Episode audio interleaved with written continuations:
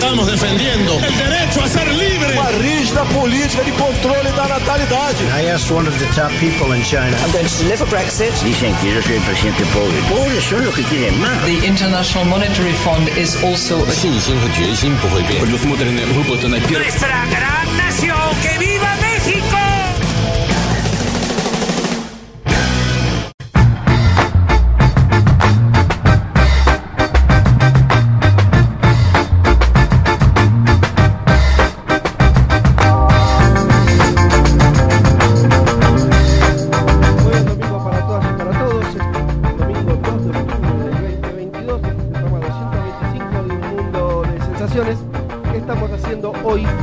Desde el Centro Universitario de Idiomas, el CUI, donde se está desarrollando al mismo tiempo una feria eh, internacional y de la que vamos a estar hablando en un ratito nada más, en la Feria del Mundo. Eh, tan es así que es una feria especial que tengo muy cerca mío a alguien vestido con una armadura medieval. ¿eh? Así que hoy va a ser una emisión especial por muchas razones. Saben ustedes además que hoy se está votando en Brasil y si en el programa de hoy escuchan mucho más mi voz que otras veces es porque eh, el resto de mis compañeros tuvieron la suerte de estar en estos momentos en San Pablo, más precisamente viendo cómo se desarrolla toda la elección clave para la región, para nuestro país en particular. y, y vamos a estar hablando con ellos también eh, en forma remota. Pero bueno, hoy va a ser un programa entonces especial por varias cuestiones. Vamos a estar muy pendientes, a hablar bastante de lo que está ocurriendo en, Brasil con las elecciones. eh, y, como les decía antes, también contarles algunas cosas de lo que está sucediendo acá eh, en el CUI con esta feria mundial. Vamos a tener además un invitado eh, de lujo. Vamos a estar hablando en un rato con Facundo Cruz, que es politólogo, es consultor, es investigador y especialista, podríamos decir, en elecciones. Eh, lo, escu- en general en Cenital, además de otros eh, espacios. Así que vamos a estar conversando con él, como les decía también, por supuesto, con Juan, con Juanma y con Leti, que eh, ahora deben estar ya respirando el clima de, lo que se está viviendo, porque ya está, son las 12 y 13 minutos, ya hace unas cuantas horas que se está votando en Brasil. Eh, veremos hasta la tarde cómo, en principio, lo primero que se saben de, las elecciones cuando transcurren el, el mismo día que transcurren las elecciones es si se desarrollan en paz, si la gente está pudiendo ir a votar de forma tranquila, si se producen incidentes. Sabemos que el clima viene picado en Brasil en las últimas semanas, con incluso eh, situaciones de violencia política muy lamentables. Así que lo primero que vamos a estar eh, teniendo el termómetro de lo que pasa en Brasil, obviamente antes de los resultados, es esa situación de la que vamos a estar también conversando entonces con los chicos cuando eh, nos pongamos en comunicación. Ya les adelanto que a los que están acá presentes, se va llenando de a poco el auditorio para escuchar el programa, vamos a estar sorteando dos becas del CUI para estudiar cualquier idioma que elijan. Hay 25 eh, idiomas disponibles en el CUI, una cantidad, no, creo, no sé si puedo nombrar rápidamente sin repetir y sin soplar 25 idiomas. Bueno, por ahí sí, pero sería un desafío. Eh, el CUI tiene esa cantidad de, de oferta curricular eh, y la beca abarca todo el nivel del curso, que implica clases grupales en Zoom dos veces por semana. Las clases empiezan el 27 de octubre. Esto para todos los que nos están escuchando también y quieren eh, enterarse o, ponerse a estudiar un idioma. Eh, como saben, los que además son socios de la comunidad tienen un descuento y demás, pero muy recomendable estudiar idiomas en el CUI. Y vuelvo a repetir, entre los que están acá, no sé si hay interesadas, interesados en estudiar algún idioma, vamos a estar sorteando estas dos becas eh, para que, arrancan ahora el 27 de octubre. A ver qué me quedó por presentar. Bueno, por supuesto tenemos el panorama de noticias, de las cuales rápidamente eh, les cuento los títulos. Vamos a estar hablando de todo lo que tiene que ver con la actualización de la guerra eh, en Ucrania. Ya de a poco vamos a empezar a decirle no sé si guerra en Ucrania ya hace justicia a lo que es, pero diría que es una guerra que en principio se está eh, volviendo una guerra continental, una guerra europea, una guerra entre Occidente y Rusia, son los que lo- los últimos análisis, vamos a estar hablando un poco de eso. También eh, de algunas eh, noticias que tienen que ver con ese mismo continente, ustedes saben el triunfo del fascismo en Italia, el neofascismo con Giorgia Meloni, figura de la que hablamos en este programa hace unas cuantas semanas. Eh, bueno, ahí se va conformando lo que va a ser una experiencia, una primera experiencia en un gobierno de un país potencia. ¿sí? o de uno de los países más importantes de Europa, eh, cómo se va a desarrollar lo que sería un primer gobierno eh, fascista o neofascista de extrema derecha. Eh, y bueno, va a ser por lo menos interesante, por no decir otra cosa. Elecciones que hubieron en Cuba, donde se aprobó un código de familia. Bueno, algunas, algunas noticias que vamos a estar desarrollando, pero todo eso en un ratito nada más. Si les parece, para arrancar muy a tono con el día de hoy, vamos a escuchar al enorme Chico Huarque, artista brasilero cumbre, diría yo, de la, de la canción, no solo brasilera, la canción eh, latinoamericana, con un título sugestivo. Vai trabalhar vagabundo.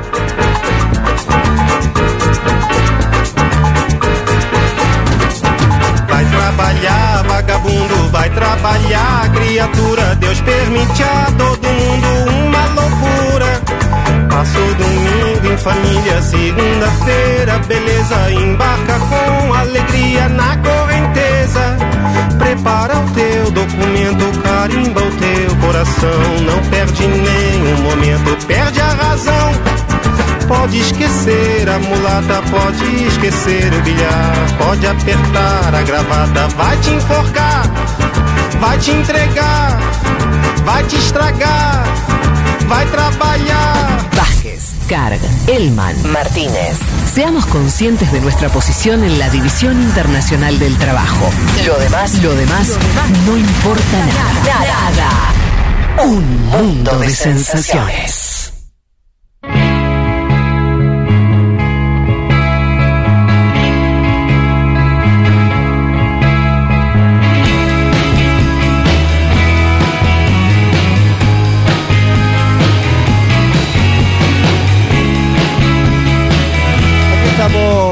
Desde el auditorio del Centro Universitario de Idiomas para comenzar entonces este mundo de sensaciones, como le decía, muy especial. Ya hay muchos mensajes al 11 46 al 11 40 66 000 11 40 66 000 para dejarnos un WhatsApp de este al WhatsApp de Futurock tenemos un mensaje que viene a cuento porque lo envía Milena Román que dice mensaje dirigido a los que no se asocian a una Futurock. Sepan que el descuento para los miembros de la comunidad en el CUI fue increíble. Fue el, el empujón para empezar el curso, dice Milena, que no sabemos qué idioma está estudiando, pero eh, entiendo entonces que es alumna de esta institución.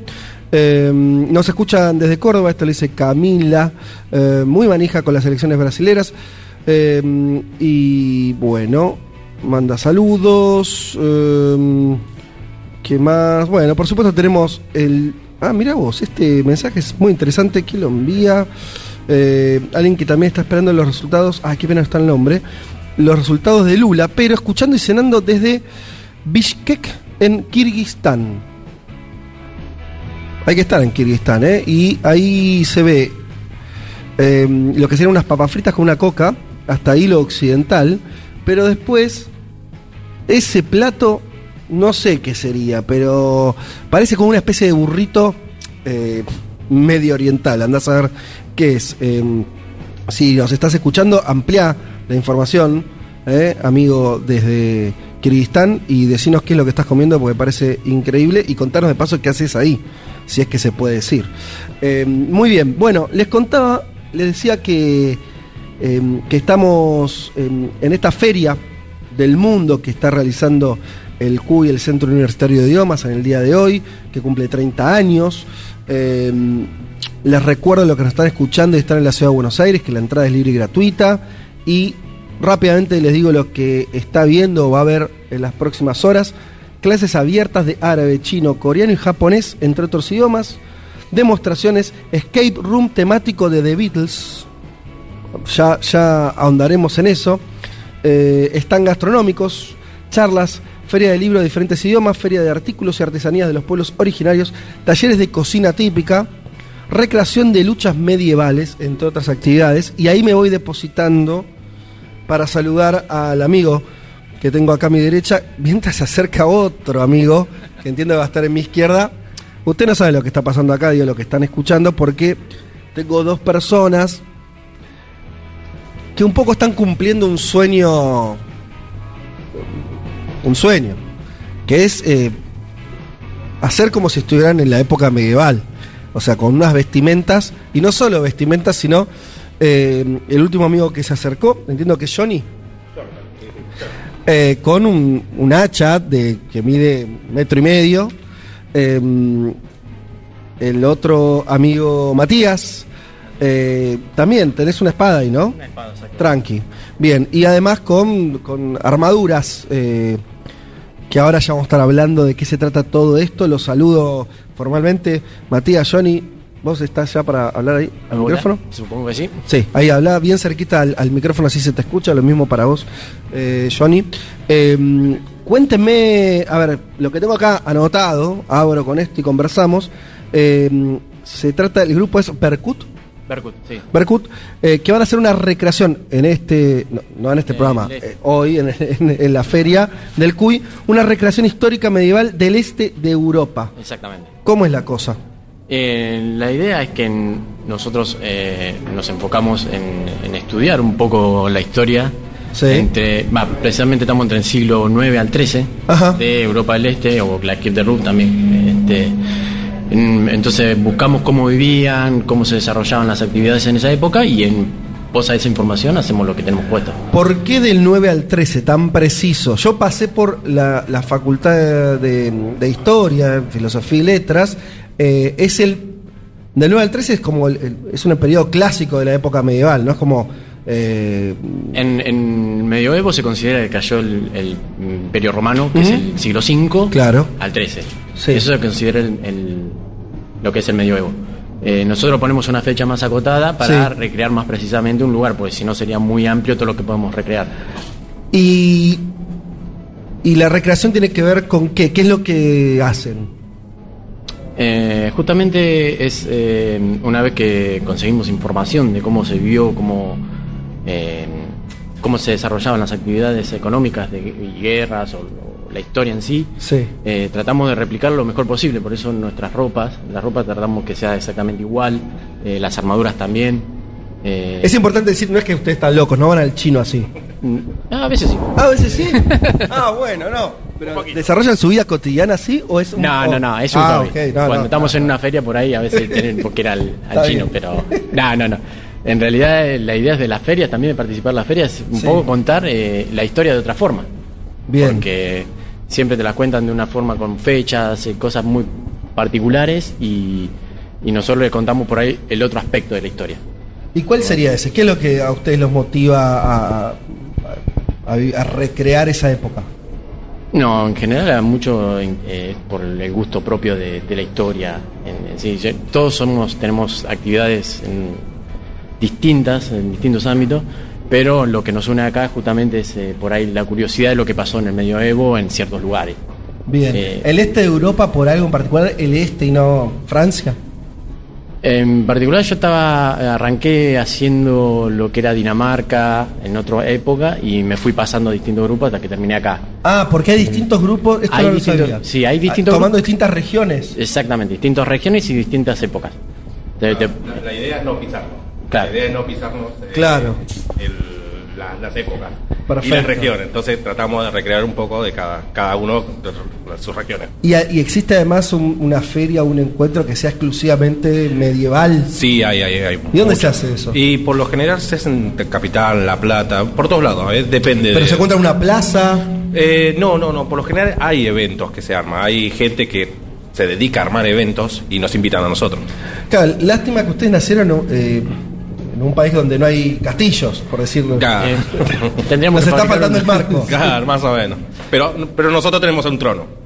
¿Un trono? Nosotros tenemos un trono. ¿Cómo sí. es eso? Tenemos eh, ahí a- acá arriba, Sí. eh, trajimos nuestro trono, Sí. que se puede la gente acercar, sacarse fotos, así que... ¿Es un trono de No, madera? Es un trono de ah, madera con símbolos eslavos, con símbolos rus, a las medidas de cómo eran an- a los antiguos tronos. ¿Qué les pasa con cosas como Game of Thrones? Donde es medieval, pero hay dragones, medio... Fan- no sé, fantasía, fantasía. Es fantasía. Fantasía. no lo consideran medieval. No, No. es fantasía, es La fantasía medieval. se toma de, de algo que fue y Sí. lo transforma en algo mágico. Entonces, bueno, es fantasía. La aceptan, pero no tiene que ver con Claro, el no, es lo mismo que Vikingos, la serie Vikingos. Claro. Es fantasía. Está bien, porque si se ponen a, a, a- a bucear en las precisiones históricas, Y saltan algunas no cosas. va. No, hay mu- muchas cosas que no van. Che, y otra cosa de impresión es cómo, ¿dónde consiguen esto? O sea, que cuando digo esto me refiero, por ejemplo... La- cota de tenés- malla. Claro, cota de malla que es lo que usaban los guerreros, ¿no? Para... Sí, en realidad, bueno, las cotas de malla, en, en particular yo, la Sí. mayoría de las cosas que tengo encima la hice yo, Ah, por una cuestión también de curiosidad para saber cómo se hacen. bien. Y sí, no, en esta cota de malla en realidad también eh, representa algo, eh, un estatus, porque no todo el mundo tenía. A ver, ¿cómo es eso? Y él, él, por ejemplo, está representando lo que es un shard, por eso el tipo de ropa que tiene. Sí. Sí, los colores y toda la... Un, un shard, Un shard es un, Un líder, jefe de grupo. gobierno. bien. Yo estaría representando lo que sería por ahí un guerrero mm, bien pago Sí, por, y de una familia bien acomodada. ajá. En general, un, un guerrero no iba con armadura completa. Claro. Eh, no tenía mucha. eh, ah, perdón. Eh, no tenía mucha este, capacidad de, para armarse. Bien. Eh, yo tengo casco, tengo cota de malla, tengo una espada. Todas esas ya son símbolos de estatus. Em, ¿Y, y, y hay qué, qué otro tipo de... ¿Hay mujeres en- dentro de los grupos medievales? sí, justo quedaron, eh, están ahora. Quedaron en encerradas. en- Quedaron en el trono. Están cuidando la casa como corresponde. Bueno, claro, porque eso te iba a preguntar, en, eh, en la época medieval eh, el lugar de la mujer era muy oprobioso. Tenía, en- depende de la zona, eh, tenían eh, ciertos privilegios y- o distintas eh, leyes, Sí. digamos, que la protegían o no. Eso, Ajá. Eh, lo que es la zona nórdica, en, en general tenían más, Más lugar. más lugar Ah, en, en- en distintos aspectos políticos y, y de la vida cotidiana. Pero en general eh, siempre fueron las que manejaron la- las cosas de la casa. ¿no? Che, y el casco, por ejemplo, Sí. ¿qué onda ese casco? Tremendo. O sea, ah, pero encima pesa... Son réplicas. Sí, sí, sí, son tres, réplicas. kilos, cuatro kilos, no sé cuánto pesa. No, no, tanto no, debe ser dos kilos ¿Sí? y piquito, sí. Ah, pero esto no lo hiciste vos. El casco no lo pude hacer yo porque no tengo dónde hacerlo, pero sí todo lo, lo que es la protección del cuello. Y el tipo de, esto es- el, el tipo de metal, eso más o menos es el que se usaba. O sea, más o menos era un casco. ¿Era así de pesado? Sí, Los cascos que sí, usaban. sí, todo lo que tenemos es, son réplicas y están hechos. Es impresionante, ¿eh? Es, es realmente muy pesado. en- Es más, lo único que te- nosotros siempre aclaramos es que nuestros escudos suelen ser más pesados porque los hacemos para que duren. En Ajá. general el escudo tenía otra función, era que era más de gol- cuando tiraban el golpe se clavaba el arma en el escudo y uno lo descartaba, entonces él se quedaba sin arma. Ah, era medio descartable. Eran descartables. Era para, para un- una defensa. Una o dos defensas y generalmente llevaban varios escudos. Es la Ah, defensa más barata que tenían en la época. Claro. Era mucha madera, tela, Bien. igual que las lanzas. La lanza era el arma más común. Por eso es, más, lógico pensar a un guerrero que iba con un escudo y una lanza y no que llevaba una espada, toda armadura. ¿Me, me- me mostrás la, eh, la espada? es que mirá que es esto. Chicos, miren lo que es esto. No, de vuelta, el- es- tiene un- no tengo idea si esto se acerca o no a lo que era una espada. Sí, Sí, sí, sí, sí, sí, sí, sí. sí, Es, Es una, una espada vikinga. Esa es una espada nórdica. sí. También pesan huevos, ya levantarla. Ese esa es un, un sab- un sable ruso. Está bien. Está muy bien porque esto que parece un chiste, eh, un chiste, una cosa, una nota de color, estamos en un momento de guerra. Así que por ahí habría que ir pensando. ¿no? Ustedes saben, en Europa hay guerra. Es más, en el este de Europa hay guerra. Sí, justo. De aquí, justo, justo ahí. justo en la- Eh, ya pelean con otras cosas ahora. Me, me impacta, es hermosa además. Es hermoso, sí, sí, sí. Realmente es algo muy, muy, muy bello. Sí, ¿eh? este sable es un hallazgo que se hizo en Ucrania del, eh, que data del siglo X. Y yo tengo la, la réplica. Yo hice exactamente la réplica de, de- de ese hallazgo. Bien, pero eso se lo tenés que mandar a un herrero el que lo hace. Exactamente, sí, sí, sí. Saca- yo saqué de, del museo de Sí. Ucrania saqué las medidas todos y me lo hizo un herrero amigo. Te- y, y- y fuiste allá a Ucrania a ver No, eso? no, Ah, ojalá, no, no, no. Por no. internet. Con todo- todo por Objetivo a largo plazo. ese me parece. Eso les iba a preguntar, ¿pudieron viajar? Eh, ¿Pudieron estar más o menos en la zona que tanto les interesa? No, no. Es un sueño, es un sueño. Claro, Es un ten- sueño. tenemos planes de, de por lo menos hacerlo, pero Porque imagino que en Europa también debe haber grupos como Sí, ustedes, sí. de Y estar muy lleno. buenos. Y muy bueno, ahí, ahí se arman peleas de 200 contra 200. ¿Cómo peleas? Sí, sí, se arman batallas de... Pero de- pa- pelean con la- Con esto, sí. sí, sí. ¿Vos me estás jodiendo? No, no, no. ¿Es Nosotros- legal eso? Sí, sí, sí. Sí, se arma, se arman peleas sin lastimarse. O sea, hay, reglas. Hay reglas, hay Tratar de reglas. no matarnos en el camino, pero sí. Bien. ¿Y con sí. espadas también? Sí, sí, Sí, sí. con espada, con, Con lanza, hachas. Con hachas, con lanzas, sí, sí, sí, sí, se pelea. Y hay batallas de 200 contra 200.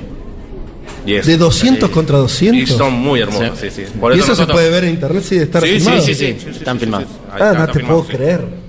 Me parece una locura increíble, me parece, no, no, no, no tenía idea. Eh, le- no sé si les pregunté, Berkut, el nombre del grupo de ustedes, ¿por, Sí. ¿por qué ese nombre? Berkut eh, significa águila real en ucraniano o águila dorada en eh, ruso. Y lo pusimos más que nada por eh, el águila es también es un dios, es representa un dios eslavo y también por las invasiones mongolas que también los mongoles lo tienen como un dios al águila. Entonces viene todo en eso. Bien. Nosotros recreamos de, de- de que se formó la Rus de Kier Sí, hasta el final, que es la llegada de los mongoles y destruyen todo. bien. Entonces, el águila es como que es un ave poderosa para tanto para Ucrania como para Rusia y para los mongoles también. Entonces tratamos de representarlo, el, el poder del águila eh, claro. es Qué loco que estén hablando tanto de la zona que está en guerra, ¿no? Sí. Porque además eh, eh, todas esas terminologías que estás eh, usando, eh, Rus de Kiev y demás, tiene que ver con esta idea, bueno, toda esta discusión de si Rusia, eh, hasta dónde llega el imperio ruso, si, y si Ucrania son rusos, no son rusos y todo, digo, todo eso que se está discutiendo y que hay incluso mucho fundamento en la propia guerra, lo, lo hace Putin, de hecho en uno de los últimos discursos también... eh, se, hace- se apalancó un poco en, en esa historia muy antigua de Rusia y su influencia para justificar también la invasión a Ucrania y demás. Así que no, me, me parece un, un flash que estén eh, metidos.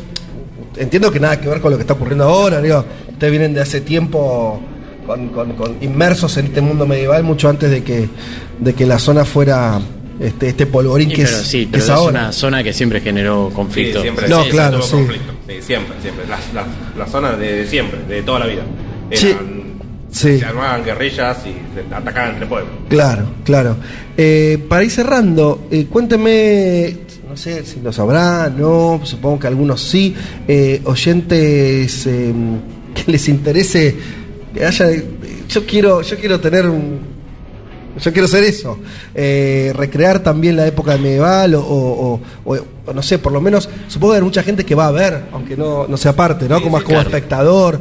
¿Dónde es que se, se respira eso? ¿Cómo se acerca uno a eso? Hay dos lugares en Facebook, por ejemplo, que si generalmente posteamos, info- eh, se postean donde se hacen las, las ferias. Sí. Uno que se llama Ferias Medievales eh, En Argentina y Ferias Medievales Buenos Aires. Son do- los dos lugares en que generalmente están mostrando, eh, eh, se publicitan la- las ferias medievales. Y después, bueno, nosotros tenemos nuestra propia página que es eh, la de, Fe- la de Berkut, que ahí nosotros cada vez que participamos en algún evento lo publicamos por ahí.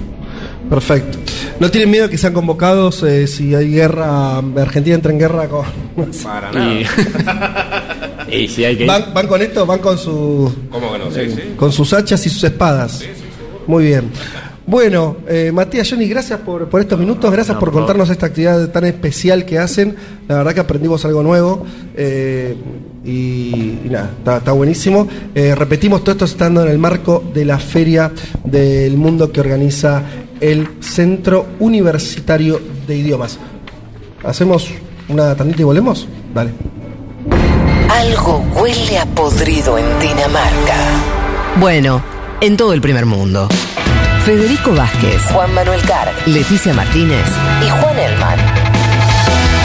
Un mundo de sensaciones.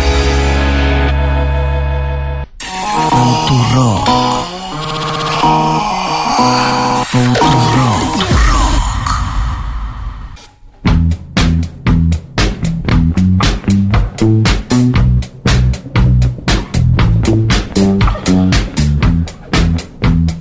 estamos de vuelta en la Feria del Mundo, organizada por el Centro Universitario de Idiomas. Desde acá estamos haciendo un mundo de sensaciones especial. ¿Por qué especial? Porque me han dejado solo, pero por suerte hay oyentas, oyentes que vinieron acá a acompañarnos. Eh, cuando digo solo me refiero a que eh, nuestros amigos están en Brasil cubriendo las elecciones. Eh, la habrán visto, eh, Leti Martínez está haciendo cobertura para la radio también en las redes. Eh, ahora en un ratito nomás vamos a estar charlando también con Juanma. Elman, lo tenemos medio perdido, me dice la producción. Claro, viste, el jovenzuelo. Eh, él lo de los viajes se lo toma con ciertas licencias de juventud. Entonces me imagino que tal vez sábado de la noche en San Pablo no es que se fue a dormir eh, muy temprano. Me dicen que ahora estaba recorriendo no sé qué lugar. Bueno, veremos. Veremos si, si lo tenemos a Elman también o no. Pero en un ratito nomás vamos sí, a estar en comunicación con, con los chicos desde allá. Va a ser muy importante lo que nos cuenten por esto que decíamos de que, eh, bueno, se está ya desarrollando eh, las elecciones. Como siempre, estos horarios, decía, ¿no? Primero, lo, poco que se puede ver es cómo se está produciendo la elección. Una elección que, para los que seguimos y nos dedicamos a los temas internacionales, lo veníamos viendo que iba a ser así, pero cuando sucede, igual impacta bastante, que es el nivel de em, seguimiento que se aceleró en las últimas horas por parte sobre todo de los argentinos, de la política argentina, de los medios de comunicación, mucho más que en otras elecciones, lo cual es lógico porque eh, todos hacen un análisis que es bastante obvio que lo que sucede en Brasil va a condicionar de manera muy, muy, muy notable lo que ocurra, la dinámica política que ocurra. Algunos se animan a decir, incluso en términos de la propia Argentina de cara a las elecciones del año que viene, habrá que ver. Yo en eso creo siempre que las elecciones o el clima regional eh, es un clima, pero no determina, ¿no? Después me parece que eh, lo que sucede en cada uno de los países responde a, las realidades nacionales, pero sí que eh, genera un clima y más cuando Brasil, se, por su escala, por el tamaño de su economía, por el peso internacional que tiene, por supuesto que no da lo mismo quien gobierna ese país y sobre todo no da lo mismo que esté en las puertas de que vuelva al gobierno eh, Luis Ignacio Lula da Silva y agregaría por último, no es lo mismo si hoy, cosa que hay que ver, eh, Lula se impone de tal manera que evita la segunda vuelta. Para esto falta de vuelta el pulso nos lo darán los chicos cuando hablemos en un rato desde San Pablo, a ver qué notaron por lo menos en términos de calle, si tiene que ver con la cuestión de las encuestas, eh, los que escuchan este programa ya lo saben, las encuestas vienen dando una consolidación muy importante de, de Lula como favorito para ganar eh, esta elección, tanto en la primera vuelta como en la segunda, todas las encuestas, en eso todas, eh, dan una ventaja que en general es mayor a los 10 puntos, habrá que ver qué sucede hoy efectivamente, eh, 10 puntos de diferencia con, con Bolsonaro, eh, y también una diferencia importante en la segunda vuelta, que ese escenario hay que siempre esperar a analizarlo cuando suceda, si es que sucede. Entonces un poco el debate o, o- la, la pregunta para el día, del día de hoy es, en ese sostenimiento de los 50 puntos, entre 48 y 50, más o menos las encuestas vienen dando eso, 47 y 50 que tiene Lula, llegará finalmente a, pasar el 50% de los votos válidos hoy a la noche cuando se conozcan los resultados, o quedará muy cerca eh, de, esa marca, pero no evitará la segunda vuelta, y ahí creo que se va a volver muy crucial qué diferencia si no pasa eh, si no logra superar los 50 puntos, ¿qué diferencia ahí sí va a ser crucial que tenga con Bolsonaro? Porque no es lo mismo ir a una segunda vuelta con 10 puntos de diferencia, 12, eh, 8 o 4, ¿no es cierto? Por supuesto que, que- que cambia mucho la realidad. Hay mucho de similar a, a- a lo que es un, un partido de fútbol, ¿no? Cuando eh, un, par- un- un equipo va ganando eh, 2 a 0, vos decís, bueno, che, qué sólido que está, ya está, partido definido. Con que el otro equipo haga un gol, aunque siga perdiendo, se invierte psicológicamente la estación y el que está 2 a 1 abajo a veces está con un entusiasmo y, ¿no? Eh, miro al amigo que está con, con la casaca de Boca Juniors acá, que asiente como entiendo lo que me está diciendo, pero es efectivamente así, psicológicamente el que está abajo, si remonta algo ya, ¿no? Tiene, tiene el entusiasmo de- de- del, empate. A lo que voy con eso es que me parece que esa distancia entre Lula y Bolsonaro va a ser eh, crucial, ¿no? Si, esa distancia es- para la segunda vuelta es, es muy amplia o no lo es tanto. Eh, pero bueno, yo vengo diciendo que según marcan las encuestas y hay bastante unicidad en ese, en ese sentido, es que Lula viene ganando, viene consolidándose cada vez más un voto que está muy, muy eh, cerca, cuando no pasando, según algunas encuestas, no todas, eh, el 50% de los votos. Y no hubo elementos de, de Bolsonaro en este último tiempo que den cuenta de que haya una recuperación muy fuerte. Pero todo esto, amigas y amigos, está dicho, está analizado con las encuestas, que sabemos que las encuestas están lejos de ser un estudio científico inapelable. Son más bien, muchas veces por lo menos se parece sacar el dedo, ¿no? Chupar el dedo, sacarlo afuera de la ventanilla y de- del auto y decir, a ver, ¿para dónde está el viento? Entonces, eh, la verdad que bueno, que mm, hay que esperar.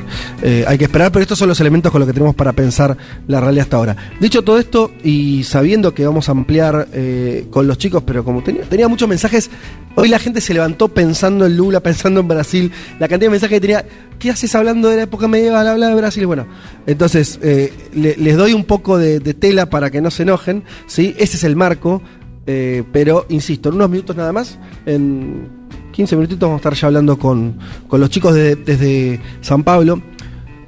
Porque hay del termómetro de la calle, si bien obviamente es una muestra subjetiva, pero el clima, insisto con esa palabra, el, este, el marco en el que se desenvuelve eh, las elecciones, siempre el, el relato in situ algo agrega, con un detalle, que es que Brasil se hace política este, casi hasta el final, ¿no? Entonces tuvimos encuestas hasta ayer, tuvimos debate hace muy pocas horas, entonces eh, se sigue moviendo el escenario. Les comento rápidamente algunas otras noticias que quería compartir eh, con ustedes. Tengo por acá, les decía, lo de la cuestión de la guerra eh, en, en Ucrania, que yo creo que, que ya hay que llamar la guerra europea por lo menos. Eh, vamos con esta primera noticia, que Rusia oficializó la anexión ¿sí? de cuatro regiones ucranianas. También tema que hemos tratado largo y tendido acá. Eh, ustedes saben, la región de Donetsk, Lugansk y Zaporilla y Gerson son las cuatro regiones que del eh, este ucraniano, donde hay mayor presencia rusa, donde los rusos habían eh, avanzado desde fines de febrero, cuando ni bien comenzó la invasión de Ucrania. De esas zonas hubo movimientos este, para un lado y para el otro, pero son zonas que a grandes rasgos Rusia controló desde hace bastante tiempo, consolidó ahí una presencia militar muy fuerte y además son esas mismas zonas que desde que estalló la crisis en Ucrania en el 2014, hace ya unos cuantos años, son regiones donde los eh, pobladores o buena parte de la población había constituido repúblicas eh, independientes, o sea, básicamente repúblicas que no respondían a el gobierno ucraniano central. ¿sí? Eh, no, voy a reparar toda la historia, pero básicamente ustedes tenían un gobierno ucraniano prorruso que es destituido mediante unas ma- manifestaciones, eh, golpe de Estado, situación muy compleja. Eh, cae ese gobierno prorruso, asume un gobierno pro-occidental, pro-Unión Europea, hasta ahí no se hablaba tanto de la OTAN, y cuando eso sucede, estas regiones empiezan a constituirse, a decir, este, este nuevo gobierno no me representa, y conforman lo que ellos llaman repúblicas populares. Básicamente son autónom eh, generan autonomía política en esas regiones, no estaban a- anexadas a Rusia, Rusia eh, iba desde la simpatía hasta el apoyo militar a esas regiones, y político ni hablar, pero ¿no? Eran como, eh, en términos de unidades políticas, seguían siendo parte de Ucrania, pero no reconocían al gobierno central. Viene la guerra, viene febrero, la invasión de Ucrania por parte de Rusia, esa guerra que primero fue más general, los rusos incluso atacando eh, Kiev, la capital, después se retiran y quedan en esta zona los rusos, sobre todo con fuerza, este este ucraniano, estas regiones donde estaban funcionando estas repúblicas populares. Y la última jugada, después de ese avance que tiene Ucrania, el ejército ucraniano que recupera posiciones rusas, finalmente Ucrania, eh, Rusia dice, bueno, ahora yo voy a reconocer, se hicieron referéndum, muy cuestionados, o sea, qué sé yo, la verdad que, por supuesto, no, imagínense un- una zona en guerra, plantear un referéndum no es que estás en un oasis de democracia y participación, o sea, tiene bastante de, más de formal que de real. Eh, se hicieron, efectivamente, con resultados mm, todos a favor de, la constitución de estas repúblicas y de pertenecer a Rusia, y Rusia los anexó como territorios propios, por lo tanto, y este es el dato político central, ahora estas personas que viven en estas regiones son consideradas rusas o parte de Rusia, y por lo tanto Rusia lo defiende como tal. Ya no se trataría, desde la mirada rusa, de una invasión de esas regiones, sino como parte de su territorio. ¿no? Rusia se anexó una parte de Ucrania, para decirlo en otras palabras más, más simples. Eh, y esto es interesante por muchas cuestiones. Putin lo dijo así. Quiero decirle esto al régimen de Kiev eh, y a sus amos en Occidente. Los habitantes de Lugansk y Donetsk, Gerson y Zaporilla se convierten en nuestros ciudadanos para siempre. Eh, insistió en que, en que Rusia está actuando de acuerdo a la, a la Carta de la ONU, que defiende el derecho a la autodeterminación de los pueblos. Bueno, muy, una, una autodeterminación compleja medio una invasión. ¿no? Eh, la Argentina, reafirme esto, siempre negó este principio que le está diciendo como lo está utilizando Rusia, porque es el mismo principio que usan los británicos para decir que las Malvinas son de ellos, ¿no? Que hay una autodeterminación de la población que vive en Malvinas que dice yo quiero ser británico. Desde Argentina decimos no nos interesa lo que diga esa población implantada. En el caso de Ucrania es mucho más eh, cuestionable que sea implantada. Eh, porque el territorio es nuestro. Y ahí hay un principio de soberanía que el territorio no puede ser cortado por otro que dice esto ahora es mío, ¿no? Eso no es ilegal. En fin. Eh, por supuesto que el resto del mundo no, está reconociendo esta anexión, no es que eh, el mundo dice, ah, bueno, ahora Rusia es un poco más grande, no. Eh, tanto Estados Unidos, la Unión Europea y demás eh, consideran ilegítimo tanto los referéndums como la anexión por parte de Rusia.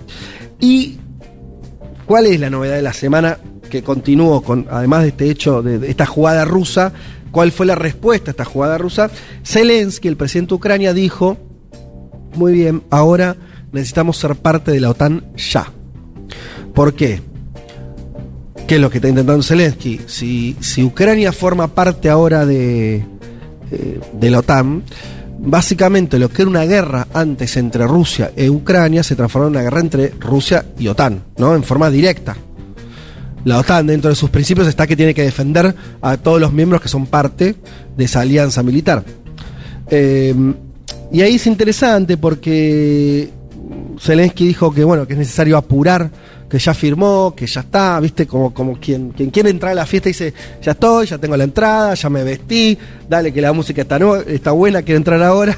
Y los dueños de la fiesta, en este caso, eh, la propia, lo- lo- los propios mandos de, de la OTAN, eh, también el representante de la Unión Europea para asuntos exteriores, el canciller de la Unión Europea, digamos, Josep Borrell, dijo, no es una cuestión fundamental en este momento el ingreso de Ucrania a la OTAN, como bajándole muchísimo el precio, ¿no? Y que lo importante, dice, es seguir apoyando militarmente a este país eh, y continuar con las sanciones a Rusia. Entonces, eh, la cita sería así, más ayuda militar, más sanciones, mantener vivas eh, las que hay y participar en la batalla diplomática mundial, porque no todos los países están siendo contra Rusia tan eficientes, fuertes y taxativos, dijo Borrell. Y recordó además que la primera vez que la Unión Europea utiliza fondos para comprar armas y entregárseles a un país que está en guerra. ¿Qué está diciendo Borrell? A Zelensky, che, ya estamos haciendo un montón, te estábamos dando- dando fierro, te apoyamos, estamos haciendo todo lo posible para aislar a Rusia, pero no vas a entrar en la OTAN ahora. Básicamente por algo que todos podemos entender. Si Ucrania entrara en la OTAN, la guerra no sería ni siquiera europea, sería una guerra mundial. Por, básicamente porque tendrías de un lado a Rusia, una potencia con armas nucleares, y del otro lado tendrías no solo ya Europa, sino a los propios Estados Unidos. Enfrentados directamente. Lo que está por abajo de todo esto es que tanto Rusia como Estados Unidos no quieren llegar todavía al menos a esa instancia. Eh, hay mucha discusión de quién está, perdón, quién está eh, echando más leña al fuego de qué lado. Eso eh, son opiniones encontradas, pero está claro que pareciera que la OTAN, tanto la OTAN como bueno, como sus componentes, como Rusia, como Europa, co- perdón, como Estados Unidos, como Europa, no van a a dejarse llevar por las eh, los apuros de Zelensky a la hora de decidir el ingreso de Ucrania a la OTAN, lo harán bajo sus propios términos, sus propias conveniencias, cuando, si ven necesario, eh, convertir entonces esta guerra en una escalada ya de tipo mundial. Uno dice esto, hasta hace unos meses era algo medio extraño hablar de guerra mundial hay que recordar que el, que- Francisco, el Papa, lo, lo decía hace tiempo, esa idea, ¿se acuerdan? De guerra por capítulos, una- una guerra mundial fragmentada, decía ya hace varios años, con todos los conflictos que había separados, me parece que ahora todo eso ya se, se, se condensó, se condensó mucho. Eh, ¿Qué les iba a comentar? Eh, se a contar algo más de la guerra que ahora no me estoy eh, acordando. Bien, ya vendrá a mi cerebro, eh, si es que viene. Eh, ah, no, sí, esto les iba a comentar, que último comentario respecto a la guerra, pero es, es interesante. Hay una nota que escribió, escribió Alexander Dugin, que es un ideólogo, pensador eh, ruso, muy alineado con Putin. Algunos dicen que lo, titulan, pero eso más como titularía, no sé, Infobae, ¿no? Como el cerebro detrás de Putin, el Rasputín de Putin. Hay discusiones donde hasta qué punto es un orgánico, hasta qué punto está diciendo lo que piensa Putin y hasta qué punto está diciendo lo que piensa él. Para darnos una idea, es más o menos similar a la relación que eh, siempre se habla entre Steve Bannon y Trump. ¿No? Steve Bannon también es un, eh, tal vez lo, hayan escuchado nombrar, es, es un eh, escritor, eh, periodista y demás, que un comunicador que fue siempre de los que fue construyendo la, la- la- la extrema derecha en Estados Unidos y obviamente encontró en Trump una especie de líder, yo qué sé. Ahora, hasta qué punto Bannon manejaba la cabeza de Trump, eso es mucho más discutible. Vuelvo a, a Dugin, ¿qué es lo que dice él? Que un, un artículo muy impactante, eh, reciente, que eh, él sostenía que había tres escenarios, básicamente. Un artículo muy, muy. con pocos adjetivos, ¿sí? Un análisis frío, te diría, les diría. Y donde decía, bueno, uno es eh, que desaparezca Rusia, o sea, que Rusia pierda. En ese artículo admite algo interesante, que Rusia le fue mal en términos militares, que está en, una situación compleja, ¿no? No, no, no, no dice estamos ganando, dice más bien eh, se nos complicó en Ucrania, pensamos que iba a ser más rápido, más lento, bueno, eh, le echa culpas a, parte de la estrategia militar. Y dice, una, una, una opción es que perdamos, si perdemos desaparece Rusia porque no va a ser igual, esto es interesante, no va a ser igual que en el 91, no va a ser igual que lo que sucedió cuando cayó eh, la Unión Soviética, porque en ese momento, si bien cayó la Unión Soviética, no se, Occidente no, no- no quiso destruir enteramente a Rusia, fragmentarla en mil pedazos, sino que cuidó, un avance cuidado, pues lo importante es que estaba cayendo el, sistema comunista, el socialista, que se estaba cayendo eh, todo lo que era la- la cortina de hierro y demás, y una avanzada globaliz- globalizadora. En ese marco se man- había hasta un interés de Occidente de mantener más o menos que Rusia eh, reconstruirle algún tipo de poder. Si ahora ya no sería así, ¿no? Y sería como el final, más o menos ahí se pone dramático, ¿no? De, de la civilización rusa. Una opción. Segunda opción es el fin, perdón, lo, puso por escrito, el fin de la humanidad. ¿Por qué? Porque es- esta guerra escala y empiezan los ataques nucleares y acá no queda nadie vivo. Que es un poco la amenaza que está empezando a decir eh, parte del gobierno eh, ruso, eh, donde dicen, bueno, miren que si seguimos así, nosotros tenemos armas nucleares, entonces sería un problema, ¿no? Empiezan a, ponerlo un poco sobre la mesa. Y Dugin de- eh, hace ese análisis así al oeste y dice, bueno, una, la segunda opción es que esto termine de esta manera y, y bueno, acá no va a quedar nadie porque el principio, dice, de los estados, los imperios no pueden perder. Según su mirada, estoy reproduciendo las palabras de él. Un imperio no puede perder, por lo tanto, eh, si, si Rusia efectivamente queda al borde de, de dejar de existir como Estado, Antes que eso ocurra, alguien apretará los botones y se iniciará entonces una escala de la que no va a ser posible volver y que implica la utilización a gran escala de armas nucleares. Tercer, tercera opción. Estamos, todos queremos una tercera opción, ¿no? Eh, la tercera opción que Bedouin es que eh, Rusia gane de alguna manera esta guerra. Es interesante porque, está bien, ¿qué es ganar? Justamente, es algo que también de acá uno se pregunta, bueno, ¿qué quiere Rusia, Putin? Yo qué sé.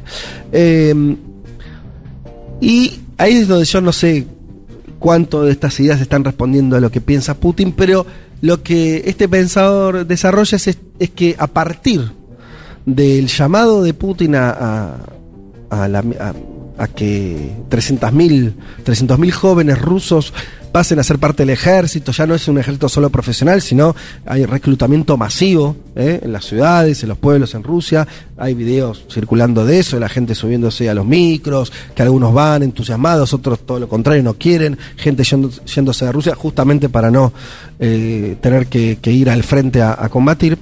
Eh, bueno, todo eso genera una, una situación que según Dubin está generando una especie de revolución desde arriba. ¿En qué sentido lo dice él? Que es un conservador, ¿eh? Pero es un conservador muy extraño, es un conservador religioso, este, totalmente en contra de valores que para nosotros son muy este, importantes. Cuando digo nosotros, me refiero a, por lo menos a una parte de lo que vemos en Occidente, que tiene que ver con las libertades de las mujeres, de, la, diversidad sexual, etcétera. No, él es un conservador religioso, familia, ¿no? Esa onda. Nación, ¿sí? Eh, pero, pero al mismo tiempo es un ruso que vivió bajo eh, la Unión Soviética. Entonces hasta tiene, también tiene una pátina revolucionaria vinculada a esa tradición. Entonces dice, está ocurriendo una revolución desde arriba hacia abajo en este momento, donde nos vimos obligados a, esta revolución que sería desprendernos de Occidente y, todo lo que tiene que ver con eso. Incluso dice anticapitalista, lo cual es muchísimo decir. Eh, pero básicamente lo que está tratando de decir me parece que, bueno, Así, Occidente nos cortó el vínculo, nosotros tenemos que cortar el vínculo también con Occidente en términos económicos, culturales, tecnológicos y demás. Y que eso sería el inicio de una especie de guerra santa, y hasta le pone medio ese nombre. Eh, creo que él está tratando de hacer un link con lo que fue la guerra de Rusia contra los nazis eh, en la Segunda Guerra Mundial, ¿no? Que Rusia estaba perdiendo, perdiendo, y de un momento contraataca con mucha fuerza de voluntad y con millones de hombres puestos ahí, sacrificados en esa guerra, y toda la economía también soviética volcada en ese sentido, y termina ganando. ¿no? Y está esa idea eh, en él, y que el triunfo entonces sería también como la liberación de Rusia de las ataduras que tuvo en su vínculo con Occidente, ¿no? y empezar una historia nueva eh, en ese sentido. Bien, delirios de este señor, algo de esto tiene en la cabeza Putin, no tengo la menor idea, pero es un pensador, no es que le estoy contando algo que dijo alguien porque sí, estamos hablando de vuelta de una figura que tiene mucha referencia, que del mismo de, desde Occidente se lo ve como una figura que en mayor o menor medida representa eh, a, lo que piensa Putin, y al que le asesinaron a la hija hace poco, una noticia, creo que la contamos en el programa, sí, el auto donde iba la hija veinteañera de, de Duin voló por los aires y bueno, murió. Así que digo esto por, tal vez también esta cuestión de, bueno, por ahí nos tenemos que morir todos, escrito por alguien, al calor de perder un familiar, no lo sé. Pero los tres escenarios que dibujó, la gente quedó un poco callada, me parece que no estuvieron muy buenos, ¿no? Como opciones, ¿no le gustó ninguna? Bueno, eh, esas son las opciones que ve Dugin sobre, sobre la segunda, sobre el, perdón, sobre la, la guerra europea, la guerra donde Rusia está diría ahora ya tratando de salvar un poco las ropas, ¿no? O no salir eh, mal parado. Eh, tenía algo más para contar por acá que les había prometido, sin irnos mucho. Eh, ¿Cómo estamos a tiempo? ¿Estamos bien? La producción, ¿qué me dicen? Bien. No, les iba a contar, yendo a noticias por un poco más amenas. Eh, hablamos poco de, Cuba, pero nombramos también, hablamos, la última vez que creo que hablamos fue cuando surgieron una serie de protestas muy importantes en la calle, eh, en las calles de, La Habana y distintas ciudades, eh, con reclamos que tenían que ver también con una situación muy empobrecida y muy complicada producto de la pandemia. Que terminó con eh, intervención de- del gobierno de distintas maneras, pero básicamente represiva. eh, y, bueno, reconstrucción del poder ahí interno en un momento muy complejo. Eh, esas protestas ocurrieron, esas protestas después se fueron apagando. Sobre eso, una de las respuestas más políticas también del gobierno tuvo que ver con esto que, que le- les voy a contar ahora. El 25 de septiembre, el domingo pasado, se realizaron, se realizó un plebiscito en Cuba que donde aprobó eh, implementar un nuevo código de las familias, ¿sí? Eh, que era un texto que había aprobado tiempo atrás en julio la Asamblea Nacional, que es el Congreso cubano, el Parlamento, y que habilita, entre otras cosas, el matrimonio igualitario, legaliza el vientre subrogado, incorpora los conceptos de violencia sexual y de género y reconoce el derecho al cuidado. O sea, todas normativas que, mm, eh, que en las que algunos países, Argentina está por suerte dentro de esos países, fue avanzando, pero para que vean, este es, Cuba pasa a ser el país 34 en todo el mundo, ¿sí? en el que se legaliza el matrimonio entre personas del mismo sexo. O sea que todavía es una minoría de países, Cuba, entonces se suma ahí. ¿Por qué le unía a lo de las protestas? No porque tuvieran que ver, esas protestas no eran tanto por derechos eh, de este tipo, era más una cuestión socioeconómica o también política de cuestionamiento al régimen en su totalidad, ¿no? En Cuba, obviamente, eh, hay opositores al, al gobierno, al sistema socialista y demás. eh, pero sí me parece que esta es una respuesta política de alguna manera también a eso. Quiere decir, nombré la represión que existió, eh, una serie de cuestiones que también de, de transformaciones económicas que viene realizando con cierto cuidado para que no se le descontrole eh, el gobierno de Díaz Canel. Y acá me parece que también es una manera de modernizarse, por decirlo de una manera. ¿sí? Ustedes saben que Cuba logró niveles de igualdad muy importantes en términos socioeconómicos, pero también identitarios, ¿no? Eh, si, vos, si uno ve las, el lugar que ocupa la población afro en cualquier país eh, de nuestro continente y la que ocupa en Cuba es bastante distinta, porque Cuba logró una igualdad en términos raciales, la no, no discriminación en ese sentido, pero en términos de género, en términos de, diversidad sexual, estaba muy atrasada y la revolución en ese sentido no generó avances, en ese sentido más bien fue conservadora en ese en esa mm, eh, este, en esos casilleros, ¿no? por decirlo de una manera. Y me parece que esta respuesta de, por parte del gobierno tiene que ver con eso, con intentar una actualización, un contexto además donde esas protestas que le decía, hay un componente juvenil importante que me parece que está más cercano a estas demandas. Eh, me parece que pasa por ahí. Veremos cómo sale, veremos qué impacto tiene, si lo tiene este, o no. Eh, y por último, y con esto voy cerrando porque voy a dejar Italia para hablar con nuestro invitado. Eh, pero no dejemos de contar una cosa muy impactante que está sucediendo, que es que eh, ustedes saben que en Reino Unido hay un nuevo gobierno conservador, de la amiga Liz Truss, eh, que tuvo dos sucesos. Uno, asesinar a la reina de Inglaterra, porque la última acción eh, pública de la, de, de la reina fue saludar a la nueva primera ministra. Después se fue a dormir y ahí quedó.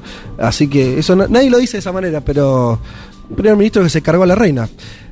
Eh, es interesante porque ahora estoy recordando que Liz Truss, que es de ultraderecha, muy conservadora, de jovencita hay unos videos circulando de ella hablando en contra de la monarquía, porque era republicana, porque venía de una familia de izquierda, una historia loca, y ella hay unos, está documentado, no sé quién le dio el reportaje, en la tele, yo qué sé, ahí diciendo, no, la verdad que no, es una vergüenza que tengamos monarquía, esta es una institución vieja, antidemocrática, una pequeña... eh, que, que bueno, ahora estoy pensando que, queriendo o no, ¿no? Se, la, despachó. La- no a la monarquía, a la monarca. Eh, bueno, esta señora, lo segundo que hizo fue un plan económico, que ya lo contamos la semana pasada, que tiene que ver con, lo explicó muy bien Juan Elman, que tiene que ver con una, eh, básicamente algo increíble, ¿no? O sea, sacarle impuestos a los que más tienen y encarecer la vida de los que menos de los que menos tienen porque van a pagar en Europa además con todo lo que está ocurriendo con el gas y con, la energía en general mayores cuentas este, sobre sobre sus espaldas es una especie de, de, revolución de la injusticia de la desigualdad ¿no? Y dicho además con una, una argumentación muy rudimentaria que es, si le sacábamos impuestos a los más ricos, los más ricos van a invertir más y seremos de vuelta una potencia brillante. Bien, fue tal brutalmente ese plan, eh, cayó tan mal, que mm, eh, la libra esterlina se vino a pique, es algo medio insólito, porque en general los mercados responden bien a los planes ortodoxos, a los planes conservadores. Lo notaron tan, tan afuera, tan en offside, tan lejos de la realidad que, eh, que bueno, el mercado respondió mal. Pero no solo el mercado, y esto es la noticia, el Fondo Monetario Internacional, o sea, no el Juan Grabois de ello, de- de- del Reino Unido, el Fondo Monetario Internacional eh, le pidió a la ministra reconsiderar el presupuesto. O sea, esto es insólito. Eh, yo, nunca vi, no, recuerdo de verdad nunca que el fondo corriera por izquierda a un, gobierno, a un gobierno además de derecha.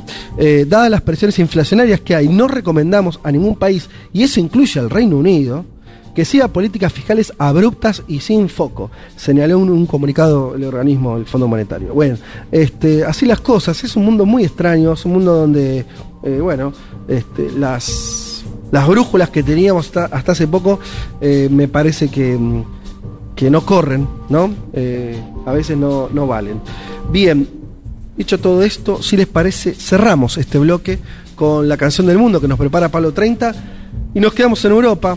Pablo se quedó la semana pasada, eh, íbamos a, conversar esto, lo, hacemos ahora, que eh, tiene que ver con, eh, ustedes saben, la, la asunción, insisto, lo vamos a hablar en un ratito, de, de un nuevo gobierno de ultraderecha en, en Italia. Eh, dice Pablo, finalmente ganaron los fascistas, pero podemos rescatar al artista que íbamos a pasar el domingo anterior. Un artista que supo inmiscuirse en los más diversos estilos de la música universal, quedando siempre en el corazón popular de los italianos. Fue Franco Battiato, no Franco Baniato. Franco Battiato. Músico y director con una clara personalidad e identidad siciliana, ¿eh? o sea, sur de Italia. Eh, y bueno, dice Pablo que pasó por distintos estilos musicales, inicios románticos, el rock progresivo, el pop filosófico, que no sé qué, qué es, pero me encanta, pop filosófico. ¿Alguien sabe de qué está hablando Pablo? No, ni idea. Bien, nos puede contar. Salvo que ese ha sido un error de escritura. Pero nunca escuché hablar de pop filosófico.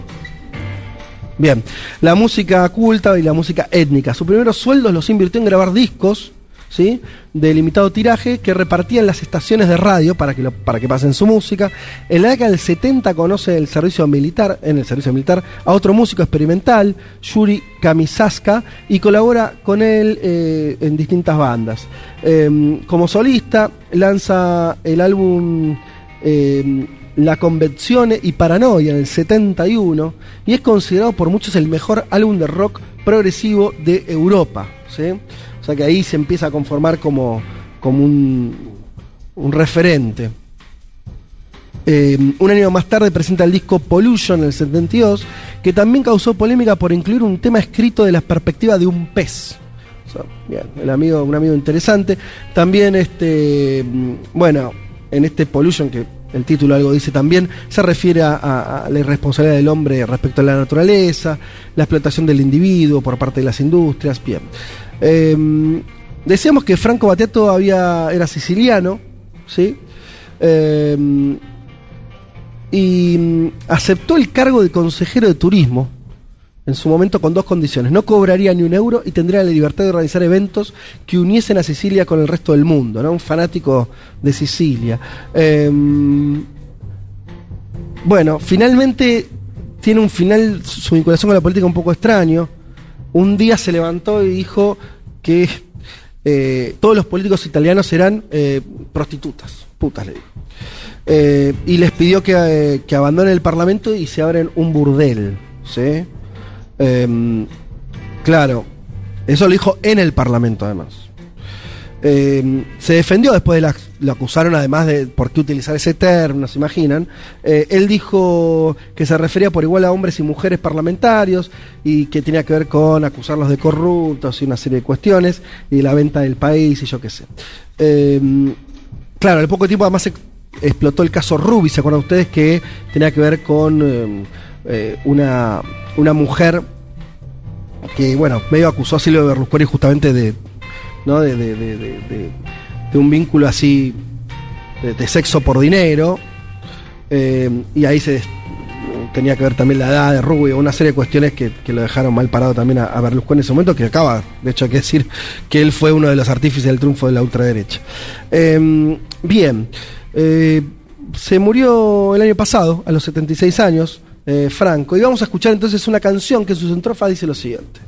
Puedes mantenerte a flote y no es mi culpa que existan verdugos, que exista la imbecilidad. Si los bancos están llenos de personas enfermas, patriotas a las armas, comprométanse, la música contemporánea me deprime. Cierra este amigo un poco extraño, ¿sí? Franco Battiato. Ahí va. ¿Cómo suena?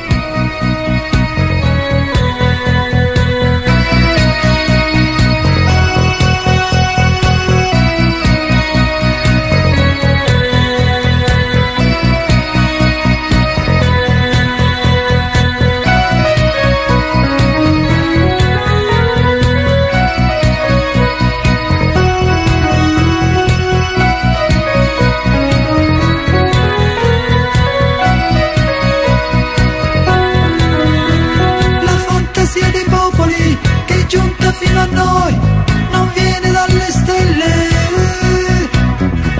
Alla riscossa stupidi che i fiumi sono in piena, potete stare a galla. Tres horas recorriendo todos los rincones del planeta. Todos los rincones del planeta. Vázquez, Elman, Martínez, Carg. Un mundo de sensaciones.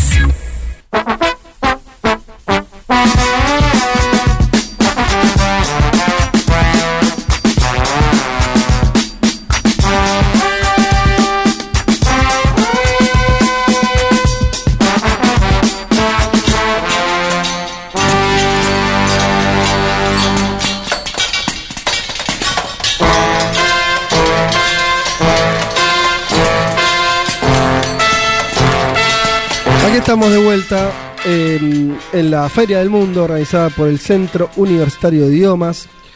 Eh, tenemos un oyente que la amiga Micaela que dice, bueno, Fede, el mate no es micrófono. Queremos escuchar a tus compañeros también. Claro, Mica, yo también quisiera, pero estoy solo. No es que. Ella, por ahí Mica creyó que hoy. Hoy no dejaba hablar, hablar a nadie el tipo y se mandaba solo. No, estoy solo, pero en minutos nada más, ya me dirá la producción, ya están conectados bien. Ya nomás leo algunos mensajes. ah, no, quería recordarles esto, los que están presentes acá en la sala, recuerden que vamos a hacer un sorteo por eh, las becas para estudiar eh, idioma. Vayan pensando, ¿hay alguien ya que festeja, pero ya te lo ganaste? ¿Qué querés estudiar? ¿Cómo? Inglés, perfecto, un clásico, o sea, ahí.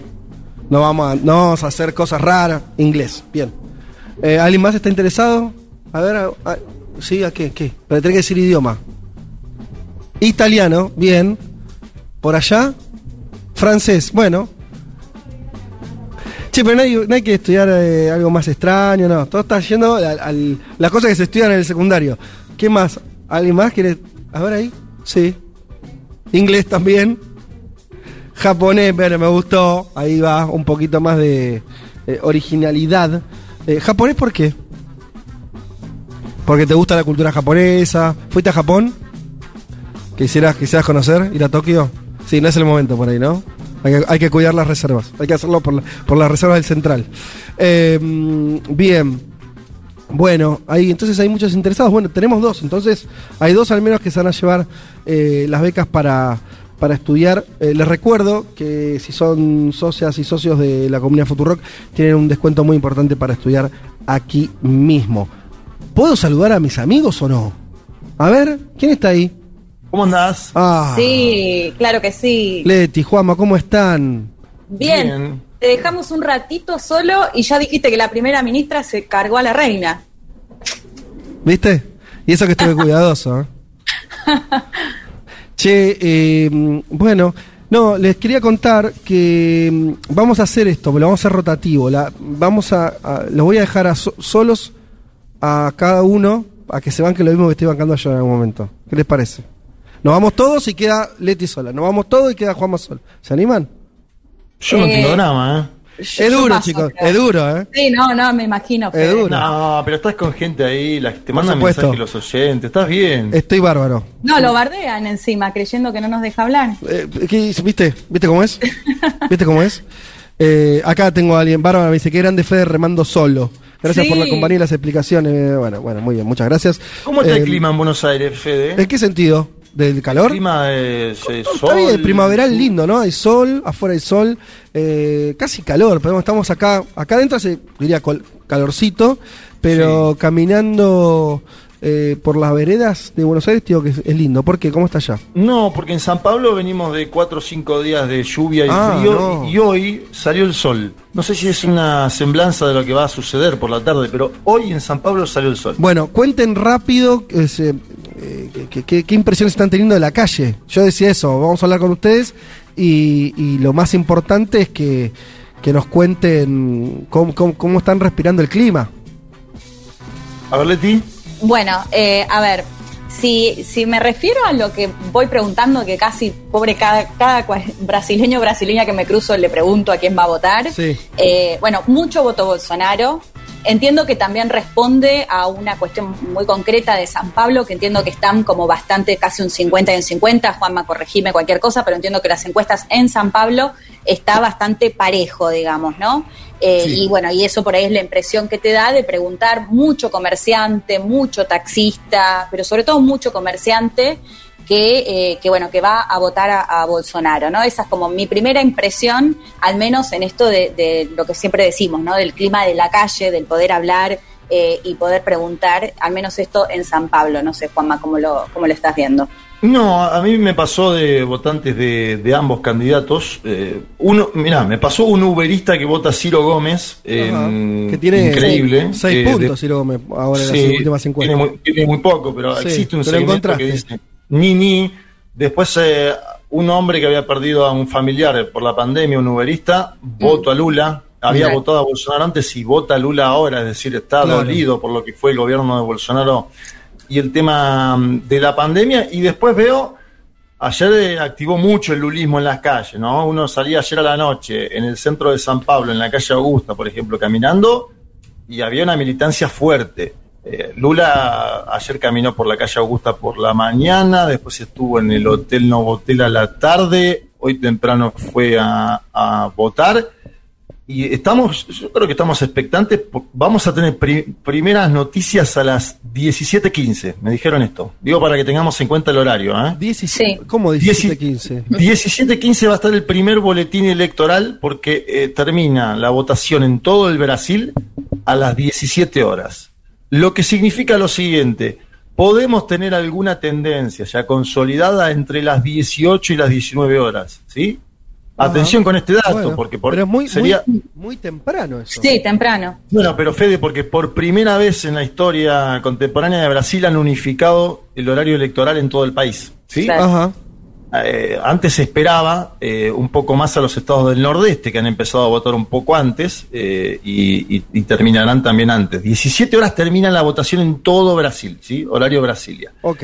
Y, ya, y ya decís que unos minutos después de eso vamos a tener algunos resultados.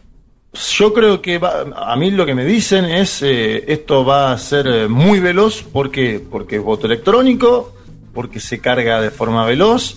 No sé, la, me, me parece que tenemos que esperar, va a ser entre las 18 y las 19 la tendencia más consolidada, pero habría primeros datos temprano, lo cual es una buena noticia en general, ¿sí? Porque acá anochece también temprano eh, y cuando anochece nada, están los fantasmas en la calle, ¿no? Los fantasmas en la calle en el sentido de qué hará el bolsonarismo en caso de esas hipótesis. Sí. Eh, sumo un dato más eh, que quería decir con respecto a esto de, de la calle. Otro dato que me parece también clave a mirar de lo que puede pasar hoy tiene que ver con esto que se dice mucho de, bueno, o el voto vergüenza o el temor a decir a quién se va a votar. Sí. Esto también me pasó mucho. De hecho, bueno, ahí Juanma decía de, de un, de, un, de un chofer de Uber que iba a votar por Ciro. Bueno, me pasó que me, también al principio me decían que iban a votar por Ciro, pero hablabas un poquito más y te terminaban contando que iban a votar por Lula. Ajá. Y también me ha pasado de eh, decirme, por ejemplo, no, no voy a votar cuando había alguien, o sea, le preguntaba a una persona delante de otra persona y me decía, no, no voy a votar, eh, voy por la multa. Y cuando esa persona se fue, me contó finalmente que, que votaba por Bolsonaro. Eh, y acá yo sumo el dato de Data Poder, la encuestadora, que dice que el 23% de los brasileños y brasileñas no le cuentan ni siquiera a sus amigos a quién van a votar. Y que mayoritariamente este voto calculan que un 24% sería para Lula y un 15% para Bolsonaro. Es decir, que este voto que no se está contando, este voto que no sabemos por quién va, iría por eh, Lula. Y ese me parece que es otro dato que al menos también pude tantear eh, hablando acá en la calle. Bueno, con esto que dice Leti, eh, yo agrego mínimo. eh, Sí. est- están apostando a la existencia de un voto útil en la campaña lulista. Sí, un voto útil que además es voto oculto también. ¿Por qué? Porque dicen que hay un segmento de la población que con todo el desprestigio que le ha, que le ha hecho la prensa a Lula da Claro. Silva durante estos 15, 20 años, teme decir que va a votar a Lula. Primero, eh, por una cuestión también de, te diría, de supervivencia. Una campaña muy violenta, asesinatos en Mato Grosso, lo vimos en Ceará cuando entra un hombre y pregunta quién vota acá a Lula, y vos le contestás yo voto a Lula y te mata. Y por ahí no decís a mucha gente que vas a votar a Lula. No, Esto es hay- algo que, que es muy parecido, Fede, lo que dicen ellos, ahí te dejo, a, a la campaña 2020 en Bolivia. Ellos esperan que suceda un fenómeno similar, acuérdense. Luis Arce en Bolivia, en el tramo final de la campaña. Sacó las 54 puntos. 55 y las encuestas le daban 48. Claro. Atención a esto porque es un escenario que si se da así es similar. Ahora, pongo también el, el otro punto que es el bolsonarismo está circulando videos donde se ve mucha gente votando con la camiseta amarilla. Ellos están saliendo a la calle, van a votar directamente con camiseta amarilla. El tema de la veda acá es bastante frágil en Brasil. Sí. De hecho, el candidato Lula ayer hizo una conferencia de prensa en la cual pudimos estar, pero y, y hoy va a hablar inmediatamente una vez que se conozcan los primeros datos. Digo, la veda acá es prácticamente inexistente en Brasil y eso el bolsonarismo lo está utilizando para ir a votar todos de amarillo, intentando demostrar fuerza en, eh, en estas horas eh, iniciales, ¿no? Bueno, pero a ver, intercambiemos un poco. Eh, lo que les decía, lo que quería decir es, eh, toman- tratando de tomar lo que dicen ustedes, pareciera que el voto oculto, entre comillas, si lo hay, con Lula es, un, es como de esa estigmatiz- est- estigmatización de más largo plazo, ¿no? Como que de, de una que lleva años. Pero al mismo tiempo puede haber un, un voto oculto pro Bolsonaro, porque los en el corto hubo una estigmatización también, por lo menos de los grandes medios tradicionales que se volcaron fuerte a Lula, hay que decirlo esto, ¿no? Sí. Y, y la idea de un Bolsonaro que es eh, em, eh, muy cercano a, un ca- a un gobierno dictatorial, a, a la ultraderecha y demás. A lo que voy con eso es, es interesante porque puede funcionar para los dos, el- el- la idea del voto oculto. Sí. Y de- depende, ¿no? Cómo se lo encare. O esta cosa que decía eh, Juanma también del miedo. O sea, bueno, eh, tengo miedo de decir que voy a votar a Lula porque efectivamente hubo casos de violencia política. Eh. Pero bueno, eh, también puede, puede llegar a ocurrir a, a lo inverso. El tema, el, el gran punto acá no es si las encuestas estuvieron reflejando más o menos eso o se les pasó por abajo del radar todo lo que estamos diciendo y hay, no sé, digo cualquier cosa, para decirte un 20% de gente que no dice a quién va a votar y entonces en realidad no tenemos ni idea de cómo va a salir la elección. Hay un 13% que en las últimas encuestas no sabe, no contesta. ¿sí? Eh, No es poco. y hay- No es poco. ¿Cómo? No es poco 13% para Por este eso momento. te digo, y, y lo- hablando el otro día con Mónica Valente, Mónica Valente es dirigente del Partido de los Trabajadores, eh, vimos el debate con Leti y con otros eh, colegas en un boliche de San Pablo, si querés ahora te contamos la experiencia. Sí, sí. Bueno, en ese día, esa noche me contó Mónica Valente que la hipótesis de ellos es que de ese 13% se distribuya como se distribuye el otro, es decir, Bolsonaro tiene 30 y pico, Lula tiene 48, ¿sí? que se distribuya más o menos que 4 de cada 10 de los indecisos vayan a Lula, entre 4 y 5. Entonces, Si es así, ya está. Claro, ellos es exacto, esa es la cuenta matemática, Fede, que necesitan ellos o que están haciendo eh, para intentar ganar en la primera vuelta. Lula dijo ayer, Lula ayer dijo que hoy va a ir a festejar a la Avenida Paulista, pase lo que pase, que espera ganar en primera vuelta, que no le tiene miedo a la segunda vuelta, dice, de última jugamos 15 minutos más como si fuera el suplementario de un partido de fútbol. Me da la sensación de que igualmente la idea del PT es que esta campaña termine lo antes posible, es decir, que Lula gane hoy con una votación contundente. ¿Por qué? Porque tres semanas más de campaña presidencial en Brasil, con el nivel de violencia política que hubo, con la tensión en las calles, puede ser muy peligroso de verdad. Sí, sí, perdón, Fede. No, iba a decir, eh, igual le te agregar lo que quieras, pero si querían contarme, saliendo un poco de la cuestión números, que al final, bueno, esto es un ejercicio casi como para, para aguantar el momento y la ansiedad, pero bueno, eh, a lo que voy es, en pocas horas ya sabremos de todos estos números que están dando en danza cuál es la realidad. Para salir de eso y, que, me, que nos cuenten eh, un poco mm, también eh, cómo vieron a los a las personas cercanas a la política, con qué tipo de ánimo estaban. También que nos cuenten un poquito eh, lo que tiene que ver con la cobertura. Viajaron un montón de argentinos, sé que ustedes están en contacto con muchos otros periodistas. No sé, eh, cuenten un poco también eh, cómo están viviendo estas horas allá. Bueno, primero decir que, como contaba antes Juanma, el jueves fuimos a ver el debate a una especie de boliche, estudio SP, y lo primero que pasó fue que nos encontramos con un par de chicos y chicas, me acuerdo el nombre de ella, Dani, fanáticos de un mundo de sensaciones argentinos acá. Bien. Así que aprovechamos y, les mandamos un saludo. ¿Fueron a ver eh, el debate, perdón, donde ocurría el debate o un lugar que lo transmitía? No, porque el debate era en Río. Ah, claro. Y claro, estamos en San Pablo. Así que lo fuimos a ver igual con seguidores de, Lula, del PT. Sí. Eh, ¿Qué pasaban? Bueno, proyectaban ahí eh, el debate. Y teníamos antes ahí algunos oyentes. Sí, hay oyentes fanáticos por lo que contaban que nos escuchaban todos los domingos, así que posiblemente nos estén escuchando. Eh, después, en cuanto a la experiencia, ayer, bueno, se dieron dos actos muy relevantes acá en San Pablo, que de hecho fueron ya los, los últimos actos. Eh, primero el de Jair Bolsonaro, que fue una, una caravana de motos, una caravana de autos. Eh, quedé muy impresionada con, primero, la cantidad de personas que mm. participaron, cuadras y cuadras de, de motos, de motociclistas. Eh, bueno, que lo que repetían un poco era que votaban a Bolsonaro por una cuestión de la familia, de, los valores, de Lula ladrón, ¿no? Un poco esa narrativa que ya, ya, conocemos. Pero bueno, me quedé muy impresionada con la, con esto, con lo movilizado y la cantidad de, personas que, que, había. Lo que te dicen, bueno, algunos analistas es, sí, porque si bien tienen en torno a un 30% de seguidores, es un sector muy movilizado.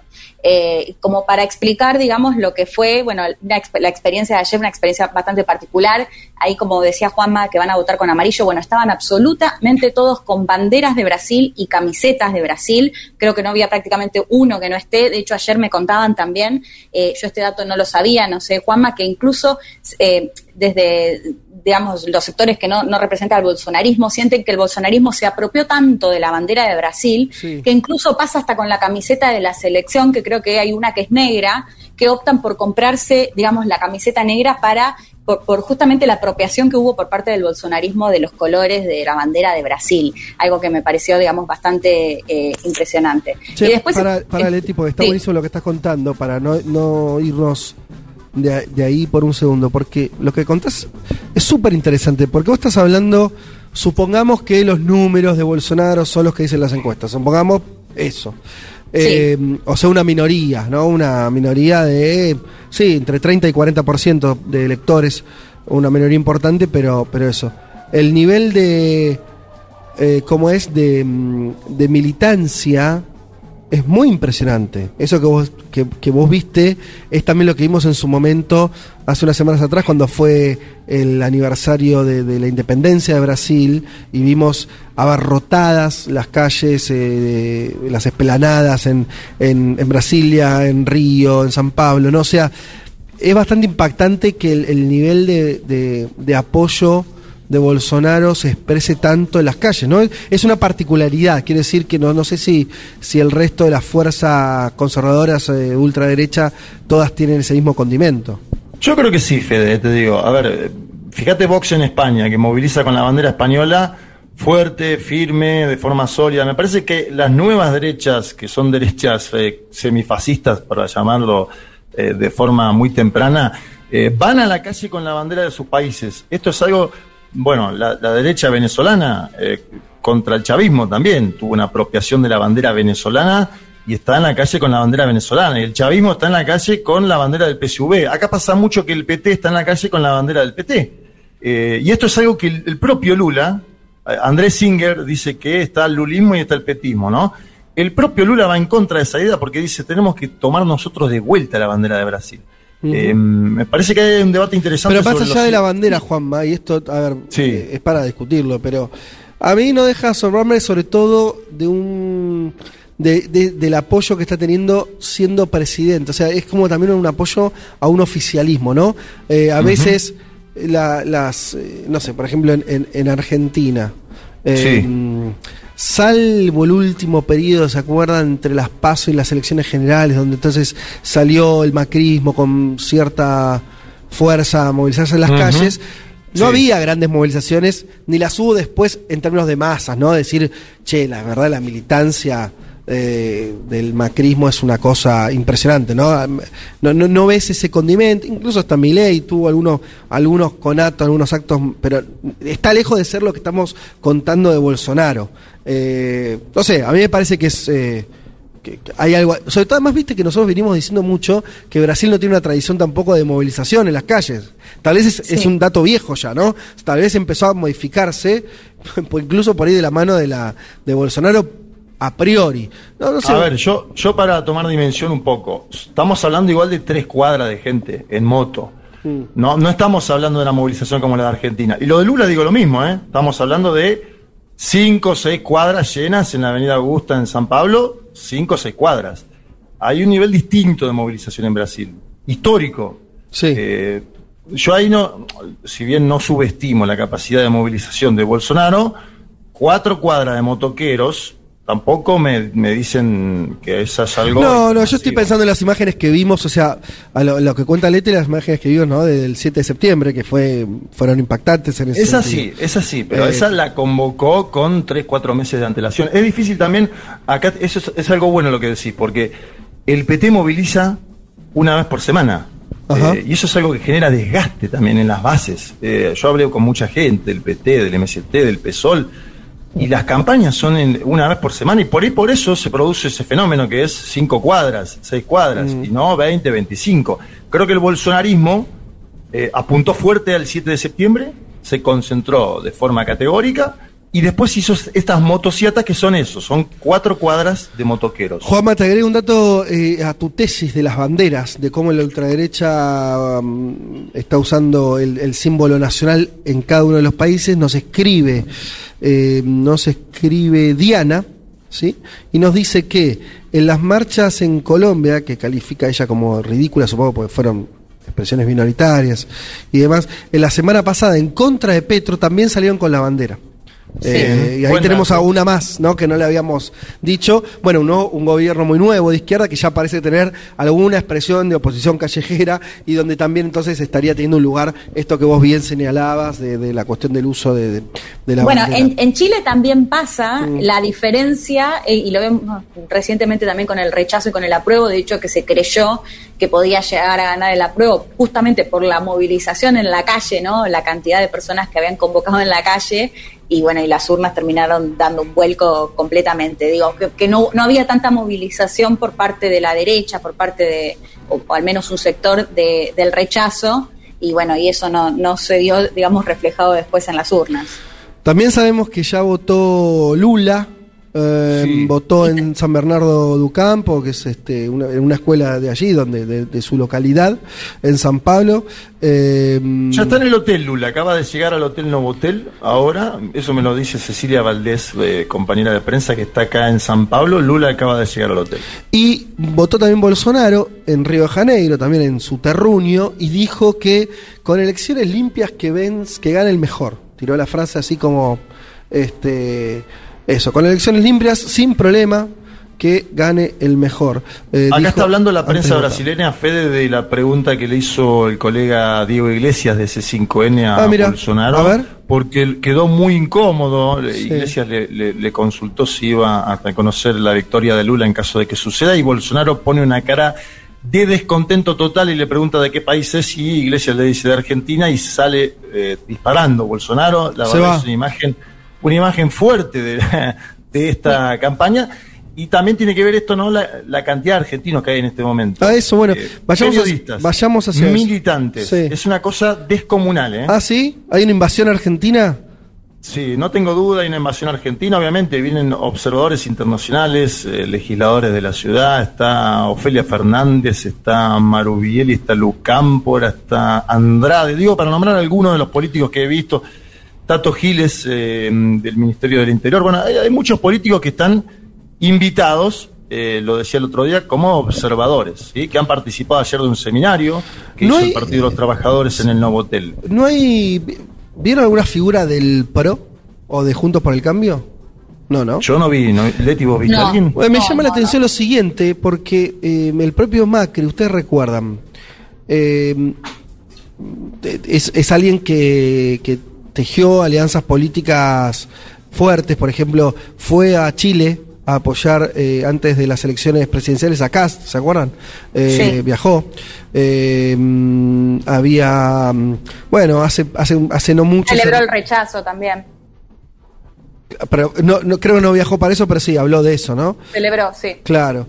Y con Bolsonaro tenía mucha afinidad política cuando los dos fueron presidentes durante parte del 18 y el 19. Eh, Pero esta vez nada, ¿no? Yo, Y yo no, no vi, Fede, pero- no vi expresiones No. de apoyo. eh, a Bolsonaro Es sí, lógico, ¿no? de Pichetto, de Pichetto, Pichetto salió Bueno, a decir, pero, nada Donald más. Trump salió anoche con un videito para respaldar fuertemente. Claro, exacto. Bolsonaro. También José Antonio Kass, digo, en la línea de ya, bueno, en el caso de Kass no, pero en el caso de Donald Trump, exmandatarios que tenían al menos alguna afinidad salieron a respaldarlo. Sí, Claro. una cosa es grabar un video en tu país y otra es venir a- al centro político San Pero Pablo. tampoco lo hizo. No, no, es que no lo van a hacer porque el candidato Lula les lleva 15 puntos de ventaja en las encuestas y lo más probable, según las encuestas, vamos a ver después que votan los brasileños, es que Bolsonaro no gane hoy. O sea, Eh, está di- eh, decís que entonces Trump le mandó el mensaje porque planean un lado B si, si no, no, no, no, no, no, no, no, yo digo que nadie, la, la, la foto es la foto, de- todo el mundo busca la foto del campeón también, ¿no? Entonces, Eh, si, sí, si, y- Bolso- si Bolsonaro sí. tuviera 48 puntos válidos en las encuestas y fuera Lula que tendría 35, acá estaría la derecha internacional. Y lo que está pasando No es sé, más... sí, puede ser, pero también por eso está bien lo que apunta Leti. Digo, eh, Trump sí le, le mandó un, un apoyo. Estamos hablando de eh, cuatro, o sea, Trump, Cast, Bolsonaro y Macri son, Sí. asimismo se hicieron siempre apoyos más o menos eh, concretos. Eh, yo señalaba los últimos de Macri, a Cast, a, a- con el propio Trump, que se sacó una foto este mismo año. Eh, no sé, no sé si tiene que ver con que con, con no con que está perdiendo o un cálculo más de que Bolsonaro me, me parece que eh, en Argentina está mucho menos normalizado que en Brasil, incluso por la prensa, ¿no? Como hay algo, ¿no? De, de, de- de- de- Sí, espiante, digamos. para Claro, decirlo- exactamente. Más allá de cómo le está yendo hoy en las elecciones, quedó en un lugar eh, como de, de- de eso, de extremista, ¿no? Eh, y, y me parece que por ahí le, le huye Macri a eso. Pero bueno, fue su aliado. Estamos diciendo que, el- que el resto de los, de los apoyos regionales que tiene Bolsonaro también son vínculos que tiene Macri. A mí me sorprendió que, que no dijera nada, pero bueno, este, por- también está en su derecho no, no apoyar a nadie si no lo dice, pero este, es raro porque venían, venían haciendo expresiones en ese sentido Sí. muy claras en otras, eh, con la calle Pou también, ¿no? En, en Uruguay, Sí. en fin. Bueno, pero qué sé yo. Che, una Después cosa. hay de Chile, Sí. che, Fede, hay de Ah. Chile mucha gente. Que esto, a ver, hay- Sí. no, no sé, vos decime qué te parece, pero Sí. por ejemplo, Diego Ibáñez, Maite Orsini, son todos, eh, bueno, diputados, miembros eh, del oficialismo chileno de Boric, que están ahora en la elección presidencial en Brasil, y también muchos argentinos, lo decía antes, pero no solo políticos, sino también periodistas. Me da la sensación de que le hace falta posiblemente una inyección de motivación, ¿no? A la militancia popular orga- organizada argentina y chilena y que está Sí, claro. buscando eso acá. Sí, sí, y que Brasil es, es un poco... Creo que también está muy bien eso, porque me parece que una de las razones por las cuales tantos están yendo ahora a Brasil de Argentina, vos agregás a Chile, eh, y es un poco lo mismo, eh, sí, responde a una necesidad de tener buenas noticias, ¿no? Como algo, decir, bueno, a ver, este, que... que eh, y, y- y me parece que tiene que ver con que todos significan con criterio a Brasil como un jugador tan importante que hasta in- puede influir en los escenarios nacionales, de alguna manera, ¿no? Aunque sea... Vos sabés que Joa tímidamente. Alves de la Dirección Nacional del MST el otro día hizo una actividad del MST con Stedil, una excelente actividad, donde Stedil analizó la coyuntura y después cruzamos enfrente que está Armacendo Campo eh, un lugar que vos fuiste conmigo en Sí. agosto, que conocemos. Bueno, y ahí yo, Valves, de la Dirección Nacional del MST, nos decía en broma a todas las y los argentinos que estábamos ahí, Juan Elman estaba, nos decía en broma, che, pero estas son las elecciones de Brasil o las de Argentina. Claro, claro, estamos todos, todos, este, sí, eh, queriendo, queriendo ser parte de ese triunfo total. Che, y mira, te sigo agregando, porque está, está bueno esto que, que hablaron, que marcaste vos, Juanma, de la bandera. En Uruguay nos dice también la derecha se apropió de la bandera, sobre todo un grupo llamado Un Solo Uruguay. Eh, bueno, eh, también eh, otra oyente, a ver, quería hacer el nombre, si está dicho, Eleo nos dice esto. Y también en Uruguay la derecha se apropió de la camiseta de la selección. La papeleta para votar a favor de la Sí. ley de urgente consideración era de color celeste. La celeste, Y el claro. oficialismo militaba literalmente con la imagen de la camiseta de Uruguay y la frase con la celeste ganamos todos, nos dice Agustina. Claro, eso es lo que yo te decía de la, de la camiseta incluso de acá. Y de hecho jugadores de fútbol como Neymar que salieron a respaldar a Bolsonaro. Eh, quería sumar un dato que lo dije por arriba esto de, de Trump y que me parece que igual no hay que descartarlo porque es uno de los grandes temores de lo que puede llegar a pasar si pierde Bolsonaro y si, bueno, si puede llegar a, a plantear eh, denuncias de fraude, ¿no? Ayer les preguntaba en este acto de Bolsonaro a los seguidores y me daba mucha gracia porque sin ninguna vergüenza contestaban que si no gana Bolsonaro es fraude. Esa era la, la respuesta. Claro, Eh, que era la tesis de, de Bolsonaro hasta hace poco, cuando tuvo que empezar a morigerar, en parte porque gente como, no es que la ONG eh, Seamos Buenos le dijo no digas eso, sino que se lo dijo el Departamento de Estado, se, le, dijo- se, lo, se lo empezó a decir a algunas personas con las que no se jode. Entonces ahí no como que bajó un poco la espuma. Eh, Pero, el tema es que, que logró, eh, Sí. digamos, instalar esa narrativa en los seguidores. Y Claro. eso me parece muy relevante, porque todo lo que pasó en Estados Unidos con la toma del Capitolio, me parece que no hubiese pasado si, si Trump no tenía toda esa cantidad de seguidores que aún hoy siguen creyendo que hubo fraude en Estados Unidos. Eh, me siguen sumando países a la tesis del- de la bandera, en este caso Emilia, nos dice, en Perú también, Fede Keiko Fujimori se apoderó de la bandera y camiseta de la selección peruana, incluso algunos jugadores de la selección salieron a decir que no se vote por el comunismo. Bueno, eh, en las últimas horas Neymar, gran ídolo Sí. de la selección, fue uno de los pocos que yo vi, eh, porque hay que decir, eh, eh, se hacen los cálculos, el Star System, yo decía, el, el mainstream quedó del lado de Lula, ¿no? De- Mucho de- artista. eh, artistas, pero también periodistas y de medios que eran antilulistas y anti-PT, bueno, se dio todo un vuelco muy impactante, pero ahí quedó Neymar eh, con un apoyo Hay una muy teoría entusiasmo. acá, ¿eh? A ver, a ver, a ver. Hay una teoría circulando por lo bajo, hay que chequear.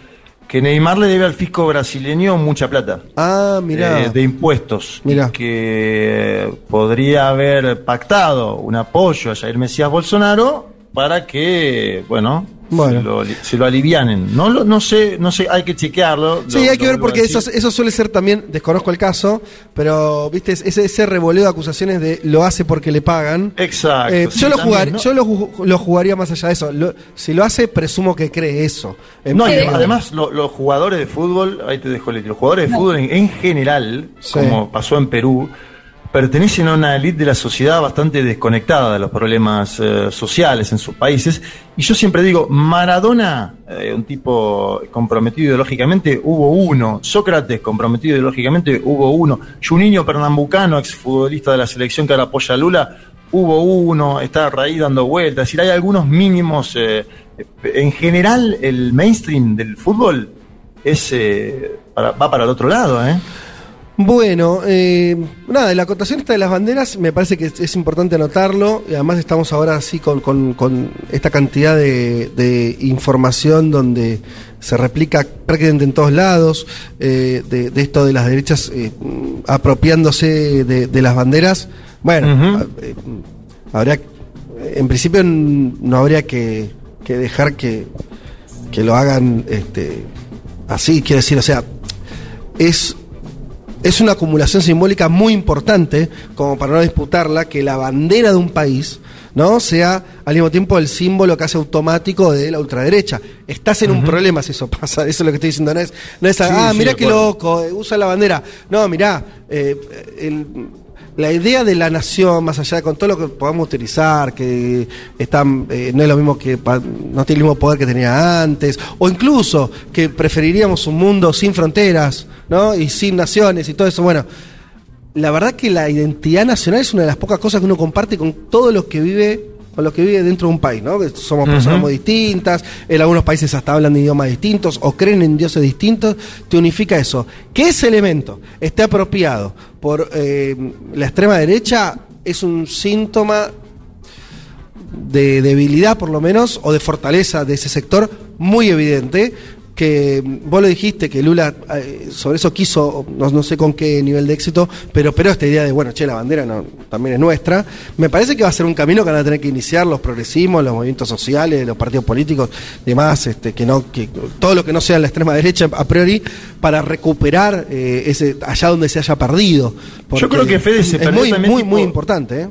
Yo, para mí se perdió, si querés le pongo fecha, 10 años atrás, porque me acuerdo actos grandes de Cristina Fernández de Kirchner en la Argentina con miles de banderas eh, argentinas, ¿sí? Eh, y, y- eso después, como vos bien decís, ¿quién enarboló la bandera argentina durante las últimas campañas? En Argentina, el macrismo. Me acuerdo actos en Venezuela con la bandera venezolana, Hugo Chávez con las camperas venezolanas. Acuérdense que Hugo Chávez popularizó la campera venezolana y después la derecha lo empezó a usar. Capriles empezó a usar la, la campera venezolana y eso ya derivó en Juan Guaidó utilizando la campera venezolana. Entonces hubo ahí también una operación para mí novedosa de los últimos 10 años. En Brasil se empezó a popularizar cuando fueron las movilizaciones del 2013, ¿sí? Eh, contra el gobierno de Dilma, las movilizaciones por el impeachment en 2015 y 2016. Es decir, yo no creo que sea un fenómeno de tan largo alcance en términos de tiempo, pero ha predominado No, no, en los es últimos nuevo, años. es nuevo, no, no, no, es, de, es de los últimos de, sul- de los últimos tiempos. Este, ¿Te puedo agregar algo más eh, Sí. que me sorprendió hoy a la mañana? hice un tuit a propósito.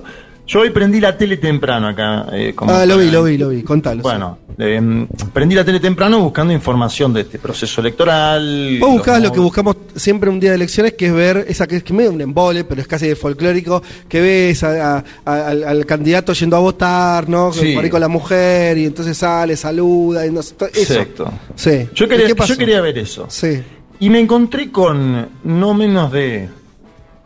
Yo puse eh, un minuto y medio en Twitter, pero eh, grabé cinco minutos. ¿sí? Sí. Eh, grabé cinco minutos. Me encontré no menos de 20 canales en simultáneo, domingo por la mañana, en Brasil, con eh, pastores evangélicos, con misas, con curas. eh, acá está pasando algo grande, señores. ¿eh? Me parece que yo en Argentina vos ves un pastor a la noche. Acá vos ves muchos, pero un domingo a la mañana de elecciones, que haya tanta hegemonía mediática del sector eh, evangélico, que es el 30% de la población en Brasil, y que tiene toda la capacidad de poder hacerlo, digo, no, no, no estoy cuestionando que suceda, estoy contando lo que vi sociológicamente. Es la verdad choqueante, ¿eh? Bueno, dígame una cosa, y con esto vamos cerrando. ¿Dónde está Elman? Porque todo bien, pero acá nos falta eh, alguien que. Y acá hay gente que vino, eh, oyentas, oyentes que vinieron al, al CUI a escuchar el programa.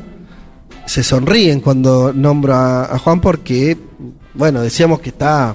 ¿Dónde está? No, creo que tiene más data la productora, ¿eh? Yo tengo una información, eh, está en una favela en este momento Juan Elman, eh, buscando notas para hacerme. Esa es la información O que sea, vos me estás diciendo que él dice, él dijo que está trabajando, básicamente, lo que me quiere decir. No, ayer yo lo vi, mira. eh, Eso ayer, eso, el, el dato, porque hoy esto es especulación. Son como los resultados. ¿En dónde está Elman? Bueno, yo algunos dicen que está en una favela, otros dicen no, se fue a una playa, otro que está eh, con resaca. El punto es ayer. ¿Dónde lo Sí. viste? No, yo lo vi por última vez ayer a las 20 horas. Muy temprano. Muy temprano, pero estábamos buscando las acreditaciones, porque se van a, las acreditaciones para el búnker de Lula hoy, ¿no?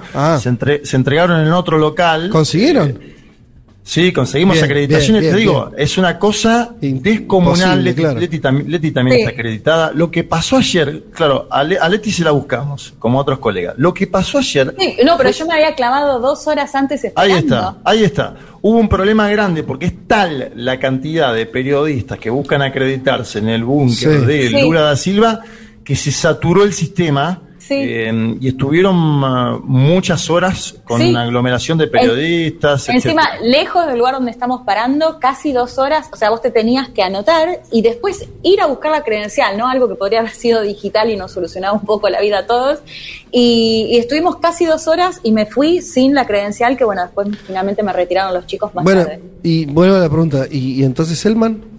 No, No, mira, yo te voy a decir lo último que sé de Elman. Ayer estuve con él, estuvimos cubriendo las actividades. Íbamos a salir a tomar una birra con, con otros colegas y Ajá. Juan dijo: Estoy fusilado, voy a comer algo y me acuesto a dormir. Eso fue lo último ¿A que qué hora fue ese mensaje, él. Leti?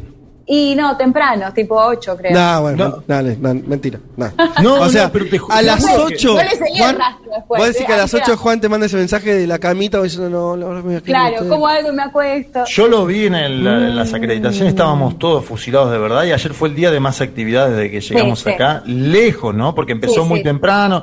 Yo, yo fui a la conferencia de prensa del embajador argentino en, en Brasil, eh, Sí. el Pichichi Scioli, Sí. que viste que el Pichichi aparte siempre es muy medido. Sí. Estaba confiado en una victoria de Lula en primera vuelta, lo dijo públicamente, ¿eh? no estoy quebrando ningún off, nada. Dijo que es, proba- es probable que haya un desenlace hoy, lo dijo públicamente. Y había empanadas argentinas ahí. Algo muy, viste, que, que, que- que extrañas un poco también. Porque acá son, vos los conocés, los pasteles que hay acá, Fede, son distintos, ¿no? Eh, Sí. Y bueno, un momento que te comes una empanadita, volvés como a, a la patria por instantes. Y después de eso hubo la, lo de Augusta de Lula, que es, es una caminata que... Lo que transpiramos ahí. sí, era muy difícil. Yo, yo En un yo- momento nos encontramos con Juanma de casualidad en medio de Claro. una cantidad de personas que querían que queríamos acercarnos a Lula. Yo terminé como si era un show de intoxicados o viejas locas en el año 2000, de lo Sí. transpirado Tremendo. que terminé. Sí, y, de ahí, igual. Y de ahí me fui a la, con medio olor a chivo, disculpen los que hayan estado conmigo, a la actividad, el seminario internacional que organizó el PT. Y después de eso hubo la conferencia de prensa de Lula y después de eso nos fuimos a buscar las acreditaciones. Así que yo intuyo que Juan Elman estaba cansado de verdad, Fede. Bueno, está bien, está bien. Eh, le, están, le están creyendo a... Al menos hasta que no aparezca un testigo que, que diga que lo vio en otro lugar. No, yo lo creo, le creo, le El creo. domingo que viene, cuando estemos los cuatro juntos, Sí. ustedes eh, vamos a intentar descubrir la verdad. ¿eh? Mm. Eh, de todas maneras, si llega a haber un resultado positivo el día de hoy a favor de, de- de la candidatura de Lula, me imagino que ahí sí habrá festejos. Sí, seguro, ya están preparados. eh. Mira, vos sabés ¿Usted- que el ¿Ustedes cuándo vuelven? El, el miércoles yo, vos Leti Ah, cuándo bueno. Yo mañana, mañana a la noche. Vos sabés que el a la noche, está bien, tenés tiempo. Fede, el, el Sí. Partido de los Trabajadores pidió a la justicia mm, electoral eh, y a la justicia del Estado de Sao Paulo la calle de la Avenida Paulista hoy para festejar. Bien. Eso ya. Y, y- y Lula dijo ayer que va a festejar pase lo que pase. No, lógico, es, se que, saca- es que ganar va a ganar, el té, ¿no? La discusión es si sale, eh, si se termina hoy, si hay segunda vuelta y qué distancia hay con Bolsonaro. Chicos, Sí. vamos a ir cerrando. Eh, déjenme decirles, porque acá Verónica pregunta súper nerviosa y atenta con las elecciones brasileras. Gracias por existir y acercarnos más. Brasil consulta. ¿Saben si acá en Buenos Aires hay algún lugar donde concentre la sociedad brasilera para ver los resultados? ¿Qué, va a hacer, qué, no- qué van a hacer los brasileños, Verónica? No sé. Te puedo decir que en el bar Junta, el bar de Futurock, vamos a estar con un proyector poniendo la tele a partir de las eh, seis y media y ahí vamos a estar viendo los resultados. Entiendo, Lindo lugar, ¿eh? Sí. Lindo lugar para verlo. Sí, entiendo que eh, entiendo que ojo eh, esto fue hubo una inscripción para, para asistir a la terraza que ya se llenó sí y, y entiendo que está cerrada la inscripción pero si alguno quiere acercarse al bar aunque no, no haya, no se haya inscripto y más o menos ahí tantear y ver si, si hay lugar o no no, no lo sabemos eh, nada invitados pero bueno le- les comento cómo viene la mano y seguramente debe haber también varios puntos eh, en la en la capital eh, de, de gente vinculada eh, a Brasil ahí para seguir los resultados. Chicos alguna cosa más que quieran comentar Eh, ¿qué Yo último, nos, Sí. nos está escuchando el colega Daniel Tonietti, le mando un saludo grande, estuvimos juntos muchos días acá en, en Brasil y se pregunta lo mismo, ¿dónde está Elman? Dice, el flaco está cubriendo muy bien la elección, hoy seguramente hagamos algún live a la tarde-noche con otros colegas, Mario Santucho está, está Sí, yo creo Mar- que también voy a estar. Marco Teruggi. por momentos Leti pienso que el único que no estoy soy yo O sea, ¿no? Sí, Como que tenías por, que estar. por momentos siento que. Yo te dije, yo te no, lo dije. Sí, Sí, yo también Pero no te se lo puede. Estuvimos en San Pablo eh, hace, Hace poco. Hace poco. De hecho, hay, hay un colega No se que, puede. está, que- que está viviendo acá que me dijo, che, te gustó bastante la ciudad, veo. No, claro, qué ciudad hermosa, a mí me encantó. Eh, bueno, así que no, está buenísimo, está buenísimo que, que se junten también. Saludos a, a Dani, obviamente, si está escuchando, un abrazo grande. A Tonietti, enorme periodista y, y alguien muy generoso siempre, históricamente con, con Futurock, fue de los primeros que difundió nuestra radio cuando él estaba en Den Plata en 2016 y nosotros estamos recién arrancando ahí, así que gratitud eterna al, al apoyo que siempre nos dio y nos sigue dando y, y buenísimo que estén en contacto con él y con los demás eh, amigos, colegas. Eh, nombraste ahí a Santucho, ¿a quién más? Eh, Marco Terucci, de Marco ellos están Terucci. cubriendo para crisis. Hay gente de marcha, hay, hay mucha gente de medios más autogestivos que la verdad que Bien.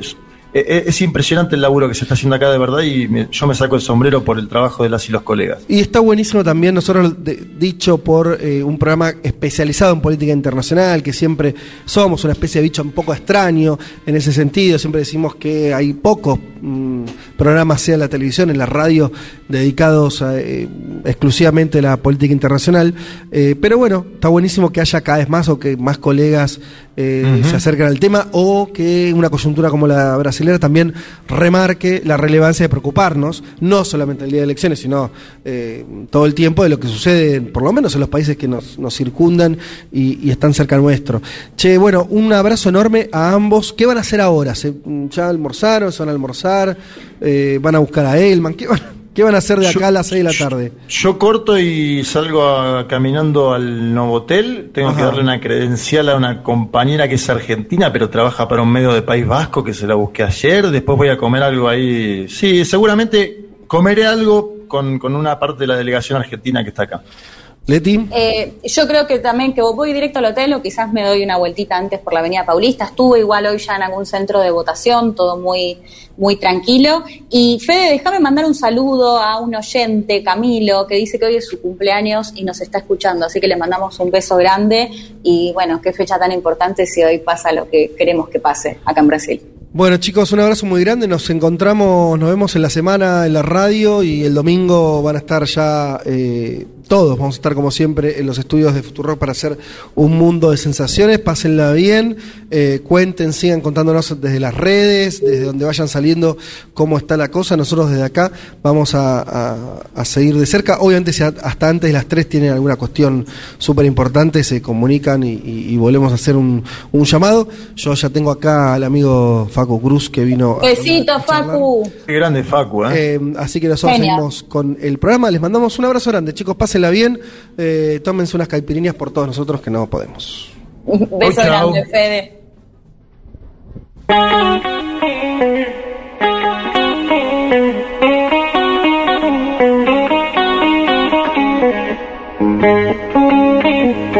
Un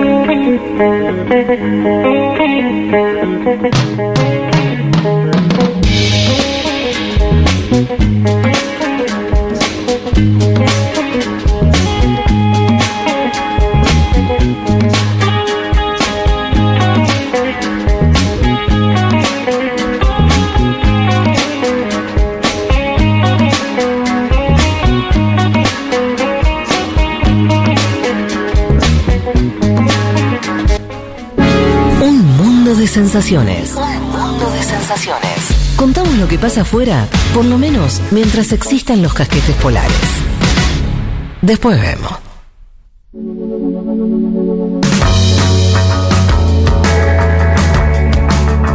Bueno, aquí estamos de vuelta. un 10 minutos pasadas de las 2 de la tarde. Ya entramos en el último, la última hora del programa. Eh, nos volvemos a decir, estamos en la feria del mundo del CUI que está festejando sus 30 años, el Centro Universitario de Idioma. Eh, recordamos también que vamos a estar eh, sorteando dos cursos online entre los presentes, los que están aquí, que vinieron a ver el programa. Ya, ya escuché, escuchamos todos, va, los, este, los deseos idiomáticos, bastante tradicionales hay que decir, salió el inglés, salió el francés, el italiano y el japonés. Eh, así que vamos a ver qué, qué sucede en un ratito. La producción estaría haciendo el sorteo en un rato nomás. Eh, les recuerdo a los que nos están escuchando y quieren acercarse a la feria, pueden venir, es ahora, en este mismo momento. Eh, estamos en Junín 272, eh, en el centro de Buenos Aires, podemos decir, barrio de Congreso. ¿Y qué más les iba a contar? Bueno, no, esto que eh, ya estuvimos pasando revista a varias cuestiones que, que ocurrieron en la semana a nivel internacional. Por supuesto, hicimos foco en lo que está ahora ocurriendo en Brasil, en la charla que tuvimos con Juan Manuel Carr y Leti Martínez. Lo tenemos perdido definitivamente entonces a Juan Elman y será motivo del próximo programa eh, una autopsia sobre estas horas. ¿Qué hizo? No, no de Elman, de sus horas. Quiere decir, como una investigación sobre. Porque a mí no me queda claro. Esta cosa que se fue a laburar. Vamos a ver. Eh, pero para este bloque estamos en compañía de Facundo Cruz. Él es politólogo, consultor e investigador independiente, da clases en la, UA, en la UADE y en la Universidad Torcuato Di Tella. Vos sos el multiempleo caminando, porque también haces un newsletter en Cenital sobre procesos electorales de todo el mundo. ¿Qué tal, Facu? ¿Cómo estás? Hola, Fede. Muchas gracias por la invitación y sí, es la vida del monotributista, tributistre. sos el, el eh, ejemplo de eso. Bien, eh, no, pero, eh, pero también, también en, en, en, una profesión como la tuya, la, la cuestión de de cómo es de, del requerimiento en términos de opinión y de análisis da cuenta de, de nada de, de, la carrera que estás haciendo que está buenísimo Muchas gracias. y para los que no conocen a Facu insisto lo pueden leer en el newsletter que hace para Cenital es quincenal el newsletter ¿no? quincenal sí exactamente y donde básicamente eso ahí eh, este, narrás, eh, seguís eh, procesos electorales en distintos países del mundo. Eh, arranquemos por Brasil, que es donde estamos, y después nos vamos a ir a otros lugares. Eh, ¿Qué estás viendo? Escuchaste la conversación que tuvimos con, mm. con Juanma y con Leti. Eh, ¿Qué tenés para agregar respecto al proceso electoral que están viviendo hoy los brasileños? Bueno, ahí me parece que la, la discusión eh, dejó de ser como era anteriormente cuando Lula competía, ¿no? que la discusión era eh, crecimiento con inclusión o crecimiento este, sin inclusión, ¿no? que eran las disputas tradicionales contra el PCDB y el PMDB o IMDB, este, que bueno, pululaba entre uno y otro hasta que finalmente después termina arreglando con el PT en sucesivos gobiernos y después toda la historia que ya conocemos. ¿no?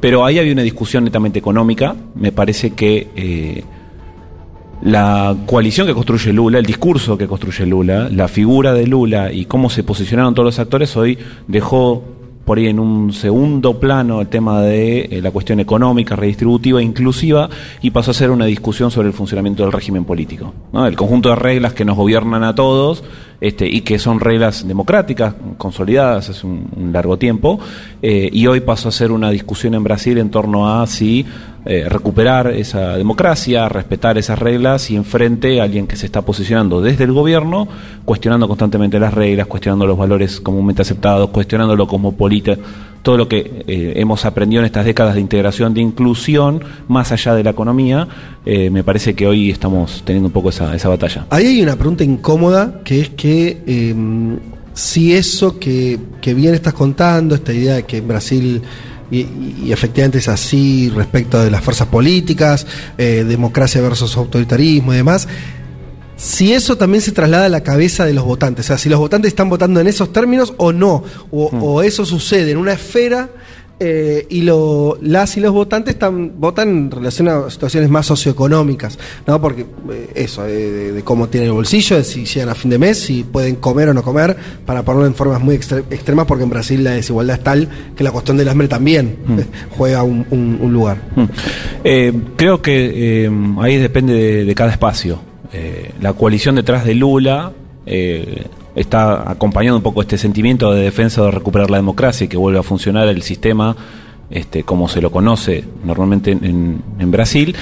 Y del lado del votante bolsonarista, por ahí no es que eh, va a votarlo porque quiere que las instituciones caigan, o se doblen, o se quiebren, sino que no le da importancia. No le parece un valor el, tema, el tema de la defensa de la democracia. Me parece que detrás del voto bolsonarista es un fenómeno que vamos a tardar un, tiempo en terminar de desentrañar, eh, como pasa con otras eh, derechas más a la extrema en, el resto del mundo, pero eh, me parece que el votante bolsonarista está ultra convencido de este, la corrupción del URI y de todo el PT. Y, no le, y ahí hay otra cosa más compleja. Por él no le importa tanto que la economía no vaya tan bien o que su propio bolsillo no esté cuidado, sino que lo que no quiere es tener eh, a dirigentes políticos que se constru ellos estos votantes se construyeron una imagen de corrupción de esos de esos dirigentes porque encima todas las instancias judiciales comprobaron y corroboraron que el proceso contra Lula estuvo viciado que no estuvo bien eh, ejecutado no estuvo bien desarrollado que es inocente él este bueno hace poco salió este también la confirmación de que Dilma no había cometido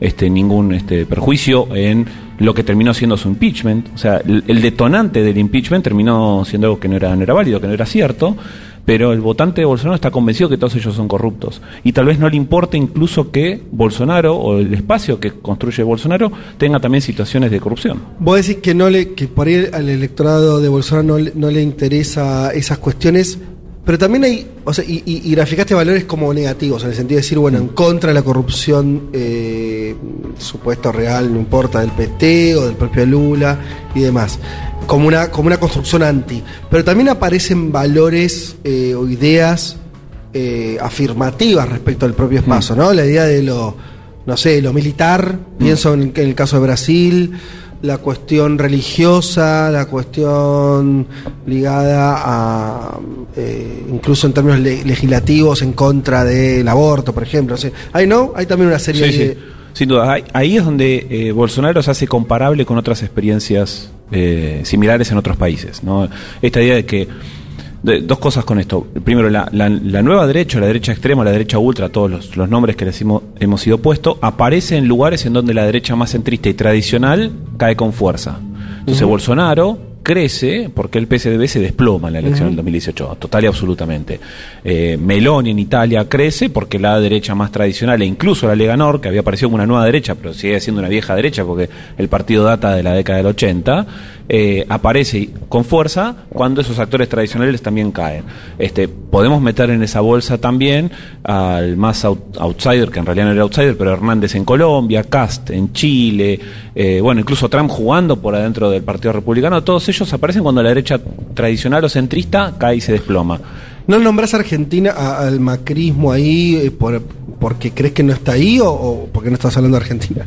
No, de, de Argentina sí tenés el factor Milei, Milei, Expert, toda esa, esa banda, por decirlo de alguna manera, que están, tra- están empezando a crecer en las encuestas, pero seguís teniendo un capital electoral este, sólido en Cambiemos. Entonces, un juego que en estos países termina volviendo un juego de dos, entre una fuerza progresista y una fuerza de derecha extremista, en, en Argentina está apareciendo un juego de tres bandas, en donde el Frente de Todos eh, mantiene todavía un- un- una porción de electorado importante, Cambiemos lo mismo, y también aparece este Milei ahí, con lo cual no hay un desplome por ahí de la derecha más, más tradicional o más centrista, este, entonces Milei no puede crecer abruptamente como si fueron todos estos, estos personajes. Digo, Cast te metió en un balotaje y fue la primera vez en la historia de la democracia chilena, desde el retorno en el 89, que eh, Chile Vamos no pasa al balotaje. De hecho, hay una, una tensión que le pasa a toda la derecha más centrista. Es bueno, cuando nos quedamos afuera del juego grande de la política, ¿qué hacemos? ¿Llamamos a votar al extremista que no puede comer a nuestro voto o, o dejamos a libertad de acción? Bueno, en Colombia llamaron a votar por Hernández, en Chile estuvo un poco más dividido. eh, es algo, por ejemplo, que le está pasando al PP en España. Claro. Vox lo está empezando a comer por, por el costado y lo que tuvieron fue un movimiento interesante hace poco donde cambiaron el liderazgo. Entonces Mm. apareció un varón tradicional del PP, eh, presidente de una de las comunidades autonómicas, este que es un perfil de mucha trayectoria en el PP y este con mucha capacidad y muñeca para saber cuándo negociar y cuándo pegar. Algo que no le estaba pasando a Casado, que estaba viendo como con Casado el PP se empezaba a desplomar. Ahora este, con la asunción del liderazgo de Feijó, este, que viene de la comunidad gallega, que también es muy fuerte ahí el PP, eh, ahí es donde parecería que Vox tendría por lo menos un, un freno o un cordón del cual pasar. Ahora ahí te hago esta pregunta, porque lo que parece lo que estás contando es que como el- el- los más dinámicos en, en la- en las derechas son los sectores más extremos, o sea, en, en casi todos. Porque incluso cuando hablas del PP, digo, habría que ver hasta qué punto, y yo es donde incluyo, lo hago yo, no- no- eh, a, a cambiemos en ese, en ese esquema, donde sí, es verdad, está bien, tenés a mi ley, pero en la medida en que empieza a parecerse mucho lo que termina expresando Milei o Bullrich, Milei o Macri, es donde decís, bueno, está bien, por más que, que hoy eso aparezca a priori fragmentado, pareciera ser una dinámica que lleva a que esa, a que esa derecha se vuelva eh, eh, extrema o de ultraderecha, en general, todo ese discurso, más allá del dispositivo en particular. Digo, me parece que con el PP incluso también existió ese recorrido.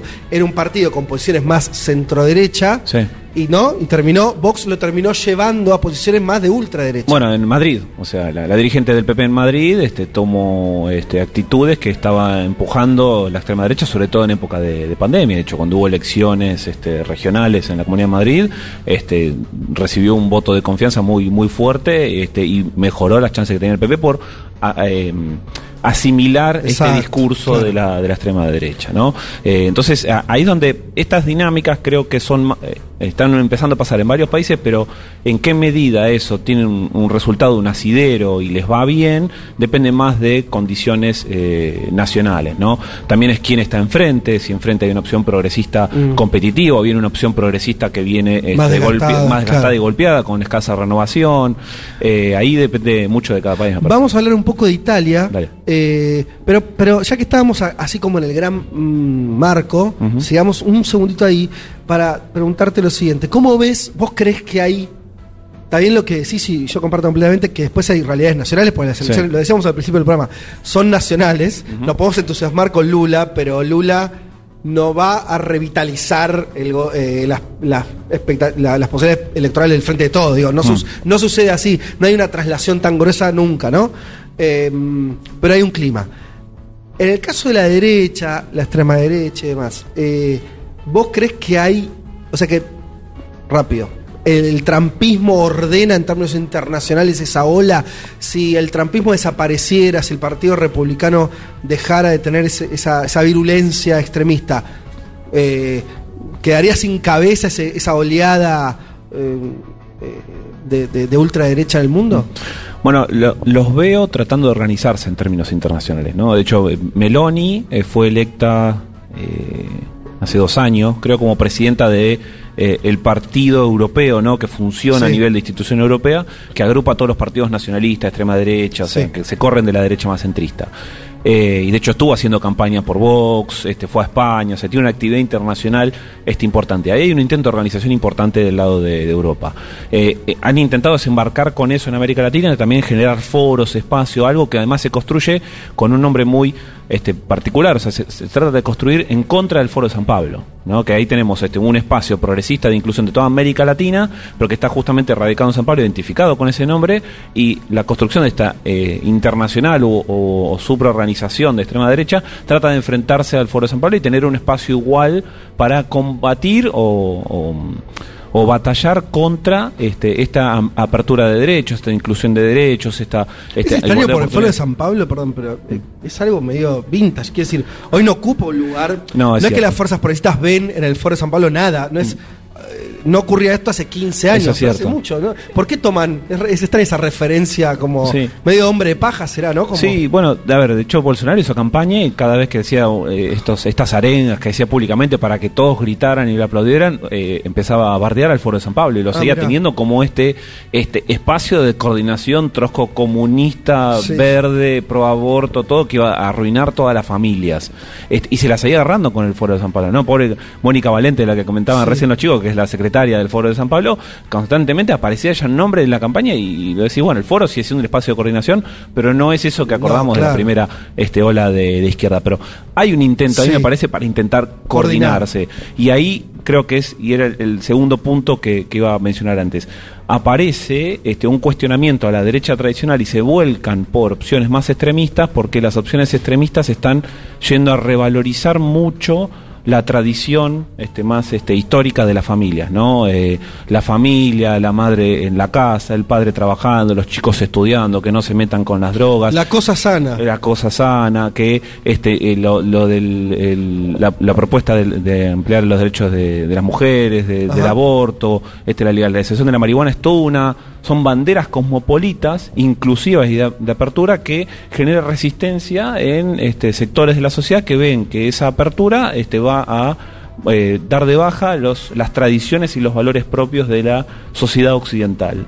Entonces ahí también tenés este, una como una re- reescritura de la este, lucha que tenías a fines de los 90, en donde vos tenías este, los valores occidentales, norteamericanos, liberales, etcétera, y del de el mundo oriental querían estar cambiándolo, o de Medio Oriente querían estar cambiándolo. Ahora aparece una reestructuración de esa batalla, en donde este, la, la- el liberalismo, la democracia inclusiva empieza a tener matices mucho más inclusivos y aparece internamente dentro de esos espacios, de esas propias democracias este, occidentales, resistencias a, a ese cambio. O sea, si vos vas a la historia mucho más para atrás, es lo mismo que pasó en la Edad Media cuando llegó la Revolución Industrial. Este, tenés este, muchos, cambios de eso, donde vos tenías este, formas de organizar la sociedad que se anclaban mucho en las tradiciones y cuando empezabas a generar inclusión y apertura había muchos movimientos de resistencia. Yo sé que me fui bastante más atrás en la historia, pero a mí por lo menos me hace acordar un poco a eso, ¿no? que lo que se ve es mucha resistencia a no querer cambiar las bases fundacionales de lo que considera que son valores tradicionales. Sí, es interesante.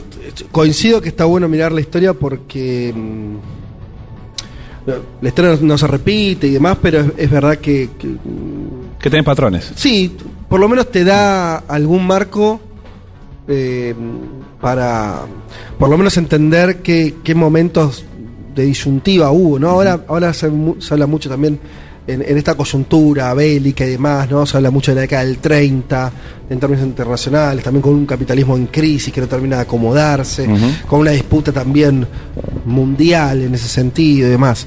Eh, hablemos un poco de Italia porque es Dale. como el nuevo caso de laboratorio de esta extrema Sí. derecha, Sí, que sí, está bueno seguir pensando. Digo algo solamente, que digo, como que es difícil. Yo te escucho y decís, bueno, son todas cosas razonables las que estás nombrando de los por qué, ¿no? Esta idea, bueno, momento de desestructuración de las sociedades, entonces los valores tradicionales generan una especie de ancla. Eh, y al mismo tiempo siento que son todas explicaciones muy imperfectas, Mm. hechas al calor todavía de querer, de querer entender algo. Mm. Que la respuesta por ahí no es que es más compleja, por ahí es más simple, pero simplemente todavía no la podemos eh, ver. ¿no? Porque también tiene eso la historia. Cuando vos mirás para atrás, hay cosas que en el momento eran muy complejas y después decís, no, era esto. Claro. Eh, no sé. Sí, sí, sí, sí. Eh, por ejemplo, ahora se volvió sentido común decir que parte de la explicación de Alemania rearmándose con Hitler fue el tratado de paz ominoso que le hicieron firmar en la Primera Guerra Mundial. Bueno, pero en, en ese momento era lo que decían algunos. Claro. A lo que voy es como que, que, que siempre el momento es, es medio. eh, se vuelve imposible de, de- de- de analizar eh, fácilmente. Me parece que estamos en una situación así, que por ahí en, un- en unos meses, en un par de años, cuando sea, la cosa se va. eh, se va a plasmar, pero bueno, nada, acá estamos ta- intentando. Hablemos de Italia, de, las, de, de la asunción de, de la derecha, de la ultraderecha. Eh, es loco porque Italia tuvo distintas versiones de derechas Sí. hace mucho tiempo y ninguna se fue. Eso a mí me. No, vos tenés Berlusconi, que fue un presidente duró mucho tiempo, primer ministro eh, que tuvo distintos periodos, muy fuerte, muy, ¿no? Como con un personalismo tremendo. Después tuviste, vos sabías, hablás de la Liga del Norte, de distintas expresiones más ultras que, que, que el propio Berlusconi. Y finalmente termina en Meloni, que es más ultra que esos, pero al mismo tiempo son como mamushkas, ¿no? De, de- de derechas. Es muy loco ese proceso. ¿Cómo Solo que la que va apareciendo al final parece como más grande, es Sí, al revés, ¿no? claro, no claro. es que cada vez la derecha es más chiquita, sino que parece siendo más grande. Ahí va. Sí, a ver, el proceso de la derecha italiana este, es, es laboratorio actual. Eh, yo le encuentro mucho, eh, o algún simbolismo, o alguna similitud con lo que pasó con Brasil en el 2018, ¿no? O sea, cómo Bolsonaro aparece en un momento específico. En Italia no tuviste ahora una situación en donde el gobierno estaba acusado de corrupción. De hecho, Mario Draghi se va con apoyos este, públicos muy fuertes. El, el presidente Mattarella quería que se quedara. Toda Europa quería que se quedara. Nadie quería que se fuera. Eh, lo que pasa es que le tocó administrar este, una coalición con un montón de, bandas, de partidos, de líneas, que este, gobernar eso era peor que el domingo en familia, una familia peleada, o una Navidad con todos peleados. Hizo- Y, y él no era no tenía un partido político, no es un líder político, un técnico. Eh, exactamente. Pero bueno, también cumplió con la norma que le pasa a los italianos, que los gobiernos duran un año y tres meses. Así, Ah. desde, desde el Mani Pulite ¿En adelante, sí, incluso desde antes, los Sí. gobiernos y los primeros ministros duran un año y tres meses, no salen de eso. Y eh, Berlusconi fue el único que cambió eso, que estuvo cerca de los cuatro años, que está cerca de cumplir el mandato de la legislatura. Entonces Berlusconi fue el más británico de todos los primeros ministros Ajá. italianos, porque los gobiernos británicos son justamente la cara opuesta de los italianos, que duran. De hecho, el cambio, los últimos cambios que tuvo en los gobiernos británicos ahora son una excepción a una este, regla que Reino Unido siempre respetó. Los gobiernos duran Sí. lo que dura la legislatura. Eh, pero Italia siempre estuvo en ese, en ese valor. Este, con lo cual, el primer matiz es una hay- locura. Un año y tres meses me parece. Sí, pero están acostumbrados también a ellos. O sea, Claro. yo siempre. Hay algo que funciona a Sí. pesar de, de ese eh, bolonqui político. Sí, yo siempre pienso en la Dirección Nacional Electoral de Italia, donde le dicen un domingo, che, la semana que viene hay elecciones, pónganse a laburar, ¿entendés? Tienen que salir a buscar las urnas y es medio como una locura Sí. todo eso. Pero los tipos ya tienen todo armado y funcionan de esa, de esa manera. Mario Draghi cae, ¿por qué? Porque el movimiento 5 Stelle le dice la política inclusiva de... Estaban haciendo, eh, implementando un paquete de transferencias directas para los sectores más populares. Y el movimiento 5 Stelle le dice es insuficiente. Mario Draghi le dice es lo que tenemos, no hay Sí. Discusión que tenemos nosotros todos los Sí, días claro. este, y que le está pasando a todos los gobiernos. Entonces, Sí. eh, Mario Draghi dice, bueno, ¿sabes qué? Estoy cansado que me sigas cuestionando esto, voy a ir a voto de confianza. Entonces va a voto de confianza, no logra la mayoría que quiere, a pesar de estar más sí que no, renuncia y Mattarella le dice, bueno, ya no te puedo convencer que te quedes. Convocan elecciones y a diferencia de las elecciones del 2018, que la había ganado el movimiento 5 Estelle, Beppe Grillo, y segunda salió la Lega Nord con Matteo Salvini, eh, en esta oportunidad la coalición de derecha coordinó antes para definir las candidaturas. Así la derecha no competía entre sí en los distintos distritos. Ah, mira. Porque tuvieron una reforma electoral en el 2020 en donde bajaron a un tercio las bancas de las dos cámaras. Eh, bajado de 600 630 a 400 en la Cámara de Diputados. Un ajuste, lo, lo que piden acá muchos. El ajuste de la política. El sí. ajuste de la política. Y estaban 300 y monedas en el Senado y bajó a 200. Ajá. O sea, se achicó bastante el Parlamento italiano. Y con eso, ¿qué tuvieron que hacer? Tuvieron que empezar a redibujar los distritos. Ah, claro. Porque nosotros tenemos las provincias y no se cambian los distritos. Pero ellos, si cambias las bancas, tenés que estar redibujando. Entonces, ¿qué pasó? Empezaron a juntar distritos que eran tradicionalmente de izquierda con tradicionalmente de derecha y hay que ver si hay más de derecha o más de izquierda. ¿Y quién decide eso? Eso lo decide el equipo técnico, o sea, la DINE italiana Ajá. lo decide. Entonces ellos los definen, es el Ministerio del Interior, este, ellos organizan la elección todo, redibujan todo y es un, es un espacio muy profesionalizado que, bueno, después obviamente encuentra el apoyo político necesario. Pero como además eso se hizo con el gobierno técnico de salida, entonces los partidos políticos no se sintieron involucrados en la decisión que se estaba tomando. Todos aceptan iguales que, que sea así de esa manera. ¿Y qué pasó? La derecha elige las candidaturas para que no compita, por ejemplo, alguien de Meloni con alguien de Berlusconi, Sí, ponían un por el solo- mismo distrito. Eh, claro, por el mismo distrito y llamaban a votar eh, por, eh, por esa, esa Como si fuera un frente, como si estuvieran en un frente político aunque no lo estuvieran. Exactamente, Bien. era algo que en el 2018 no pasó tanto. Y el otro punto fue que se pusieron de acuerdo que si ganaba la derecha, el partido más votado de la derecha iba a elegir quién iba a ser primer ministro. En este caso Meloni, primera ministra, algo que en el 2018 tampoco pasó. Compitieron juntos, pero en un momento Mateo Salvini dice, che, todos lindos muchachos, este, nos cagaron, gané yo solo, Claro. me voy. Y entonces armó gobierno con un movimiento 5 Estele. Sí. Y ahora se pusieron de acuerdo para ir a gobernar juntos. Entonces, eso ayudó a que toda la derecha ¿Quién, quién creciera. unió muy- a la derecha? ¿Fue Berlusconi? Fue Berlusconi el que juntó a los dos. ¿Por qué? Porque Berlusconi también es un poco el padre político de ellos Claro. Meloni fue ministra de Juventud de, eh, de Berlusconi, en el último gobierno tuvo Berlusconi. Ella venía militando el movimiento social italiano, que son los, eh, es un partido político formado por este, exfascistas. Eh, después pasa a llamarse eso Alianza Nacional. Y en un momento ella se va con ella y todos varones se van del partido y ella es la cara del partido de la mujer, pero abajo tiene son todos varones, todos varones del el típico este varón de derecha, extrema, Sí, nacionalista, etcétera. A eso le sumás todos los componentes de la política italiana. Eh, arman el partido, el partido no tiene 10 años y va a terminar gobernando Italia posiblemente. Entonces, eh, ella eh, tenía un buen vínculo en su carrera política con Berlusconi, Matteo Salvini también, este, que es el que asume el liderazgo de la Lega Nord, que es un partido del norte de Italia, de la Lombardía, que proponía independizar la Lombardía del resto de Italia, querían hacer un país distinto, separar el norte porque en el sur son No querían dejar de mantener al. que- que- Dejemos Claro. de mantener al sur de Italia. Exacto, lo que decían es todos ellos con la nuestra terminan viviendo. Sí. Y que es justamente la batalla que tiene con el Movimiento 5 Stelle. El Movimiento 5 Stelle se hace fuerte en el sur, que es el más empobrecido y el que necesita las transferencias del Estado. Sí. Y sobre todo por donde también hay una cuestión de inmigración, porque es por donde entran todos los inmigrantes. Con lo cual, los dos partidos en el 2018 que, en términos de agenda, competían, terminan gobernando juntos. Ese experimento no salió muy bien, que digamos. Matteo Salvini comete varios errores, con lo cual él, que tenía el espacio de la extrema derecha en, en Italia, esta derecha nacionalista, empieza a perder apoyos, termina aceptando meterse en la coalición con Meloni y que si ganaban y ganaba Meloni por encima de ellos, ella terminara siendo primera ministra. Y eso es lo que ocurrió. Y eso es lo que estaría por ocurrir. Lo que pasó ahora fue, hubo elecciones, ahora se vienen semanas de negociaciones y Meloni de acá en adelante tiene un desafío importante. Primero, tiene cerca de dos tercios de las dos cámaras. Tiene el 60% del Senado y 56% de la Cámara de Diputados. Con esta alianza, con, Con esta alianza, la exactamente. alianza grande de derecha. Exactamente. Y ahora lo que tienen que hacer es armar el gobierno. Y para eso lo que tienen que hacer es repartir. Mm, Repartir los cargos. ministerios. En los ministerios, segundas líneas, embajadas, todo lo que Sí. siempre se hace. Eh, ¿Cuánto le va a dar a ellos? Va, eh, a determinar en qué medida después van a tener que ponerse de acuerdo para las políticas o no. Si les da poco, de entrada pueden sentirse ninguneados y ya empezar molestos dentro de la coalición. Y los necesita a ellos adentro para que levanten la mano.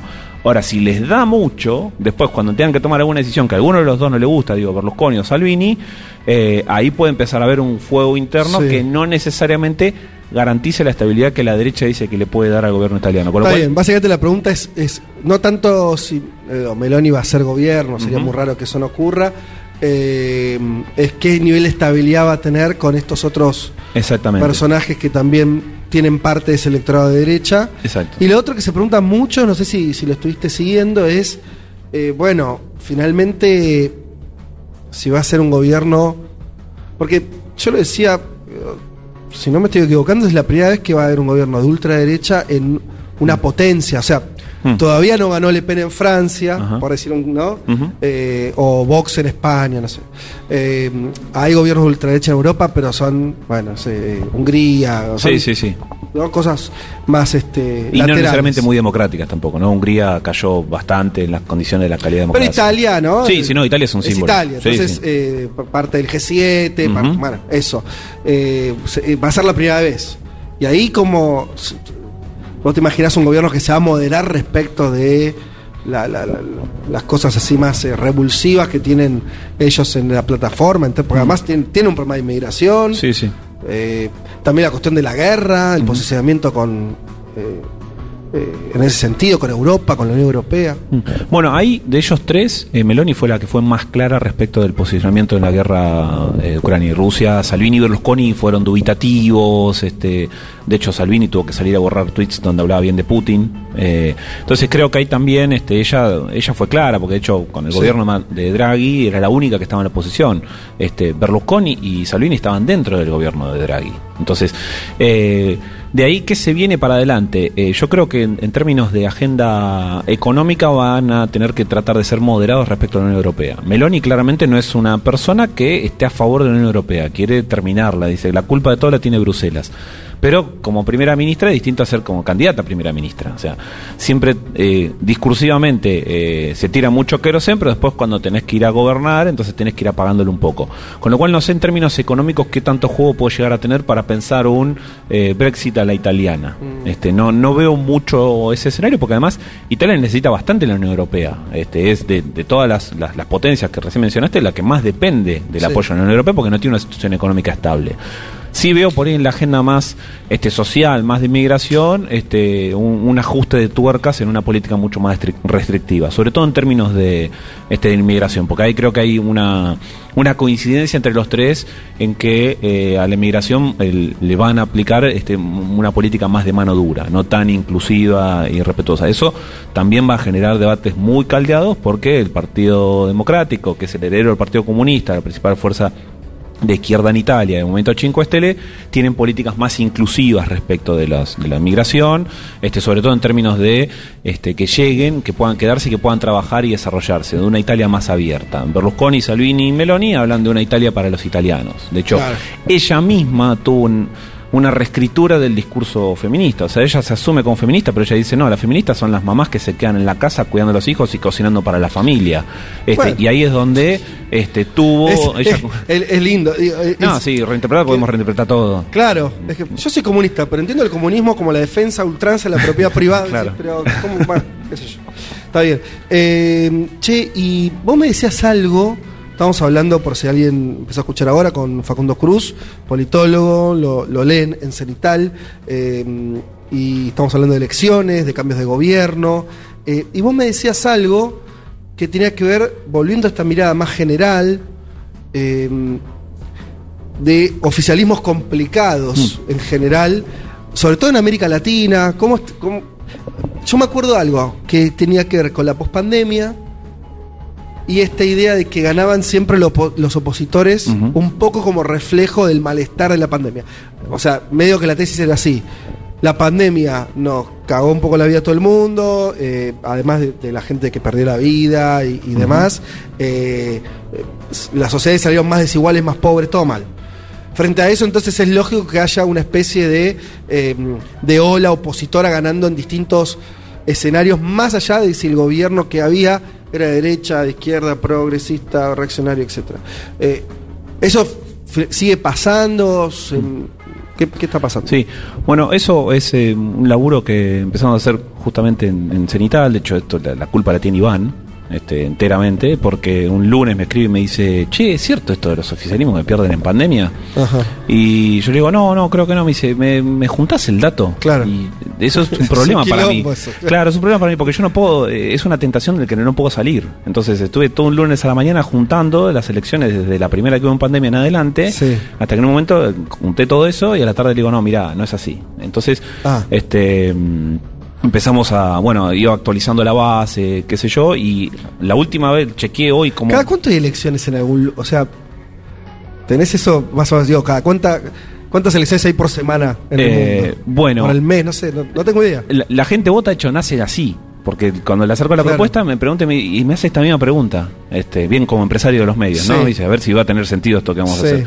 Y yo le muestro el calendario que había armado y le dije, mira, la semana que viene votan en Finlandia, después Bulgaria. De hecho, hoy en día están votando en Bosnia y Herzegovina, Ajá. hay municipales y regionales en Perú, ayer votaron en Letonia. eh, y Bulgaria está votando cua- por cuarta vez en dos años. Y de Brasil, Malas ¿no? de Brasil. Claro. O sea, es un fin de semana full, full electoral.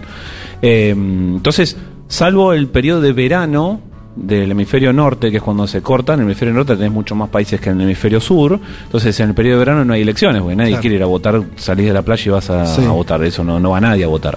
Eh, entonces, entre julio y agosto es donde menos elecciones tenés. Eh, pero ahora se está empezando a activar el calendario europeo. Entonces, bueno, tenés Bulgaria, tenés este, Bosnia, Herzegovina, Letonia, y vas teniendo todas las semanas alguna que creo que te, te aparece. De hecho, en dos semanas tenés presidenciales en Eslovenia, por ejemplo, y después en noviembre ya empieza a haber este, alguna más. Matizado por el tema del mundial también, ¿no? El año pasado, en noviembre, tuviste muchas más, ahora vas a tener menos, este, porque bueno, está el, está mundial y nadie va a estar generando un proceso electoral en el pleno mundial. Sobre todo las elecciones que juegan el mundial, ¿no? Y ¿El mundial arranca en, en noviembre o en diciembre? 22 de noviembre, creo. Ah, 22 de ¿no? noviembre. 22. O sea que la de Estados Unidos queda afuera antes, pues el 4, ¿no? Es, es el 8. El 8. El 8 es el segundo martes de Eso. noviembre. Eh, entonces, bueno, vos tenés bastantes elecciones, Sí. ¿no? Tenés elecciones también de todo tipo, elecciones en países que no tienen democracia, pero bueno, empezamos a apañar todas. Ajá. Y eh, la última actualización la hice en abril de este año, con lo cual me faltan algunas que se pasaron después, pero desde la primera elección que se celebró en pandemia hasta ahora, la relación es de 70-30 que ganan los oficialismos en todo el mundo. O sea, Ah, de cada 10 elecciones 70-30 a favor de los a oficialismos. favor de los O oficialismos. sea, la tesis de eh, que lo, lo votan opositores No existe. no está corroborada. Ujú. Bien. salvo en América. Somos detalle. nosotros y Oceanía Ok, mira. los únicos dos continentes del mundo en donde la relación es 40-60. O sea, de 10 elecciones, 4 ganan los oficialismos, 6 las oposiciones. Y en todo el mundo, de 10 elecciones, 7 ganan los oficialismos, 3 las oposiciones. Vos ahí después también tenés muchos matices, porque si vos vas a elecciones en Asia, elecciones en África, se, se desarrollan en países que por ahí las condiciones democráticas no son Sí. las más equitativas. Eh, de hecho, son dos continentes que están por encima de la relación 70-30, están 80-20. Ah. Porque los oficialismos también tienen una cantidad de condiciones Claro, y, y, eso un poco te, te tiñe el resultado general. Exacto. Pero si vas a Europa, que tenés condiciones eh, democráticas e- equilibradas, sí. salvo algún país aislado, pero las, las credenciales democráticas de Europa generalmente no se cuestionan, la relación es de 70-30. A favor de, A favor de los los oficialismos. Exactamente. Entonces, Ah, Europa bien. es un poco este, la, la muestra chiquita del mundo que eh, sigue la regla a nivel mundial. Y entonces el tema es qué pasa acá. El tema es qué pasa acá. El tema es qué pasa acá. Acá puedes tener dos lecturas. Este, una puede ser esto la del agotamiento de la pandemia y los oficialismos que no gobernaron bien la pandemia. Mm. Esa es una posibilidad. Entonces, puede ser un tema de, de campaña. Para eso. Bueno, se me ocurre. Es complejo porque vos tuviste escenarios en Europa, en Italia mismo, dantescos de la pandemia que no tuviste en otros países de América. Exacto, sí. Pero es verdad que en términos generales, eh, América Latina sufrió muchísimo la pandemia, Mm.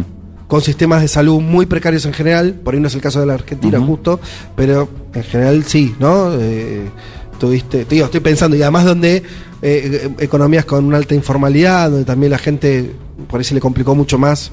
O sea, el Estado pudo asistir menos eh, a, esas sociedades que los Estados europeos. Mm.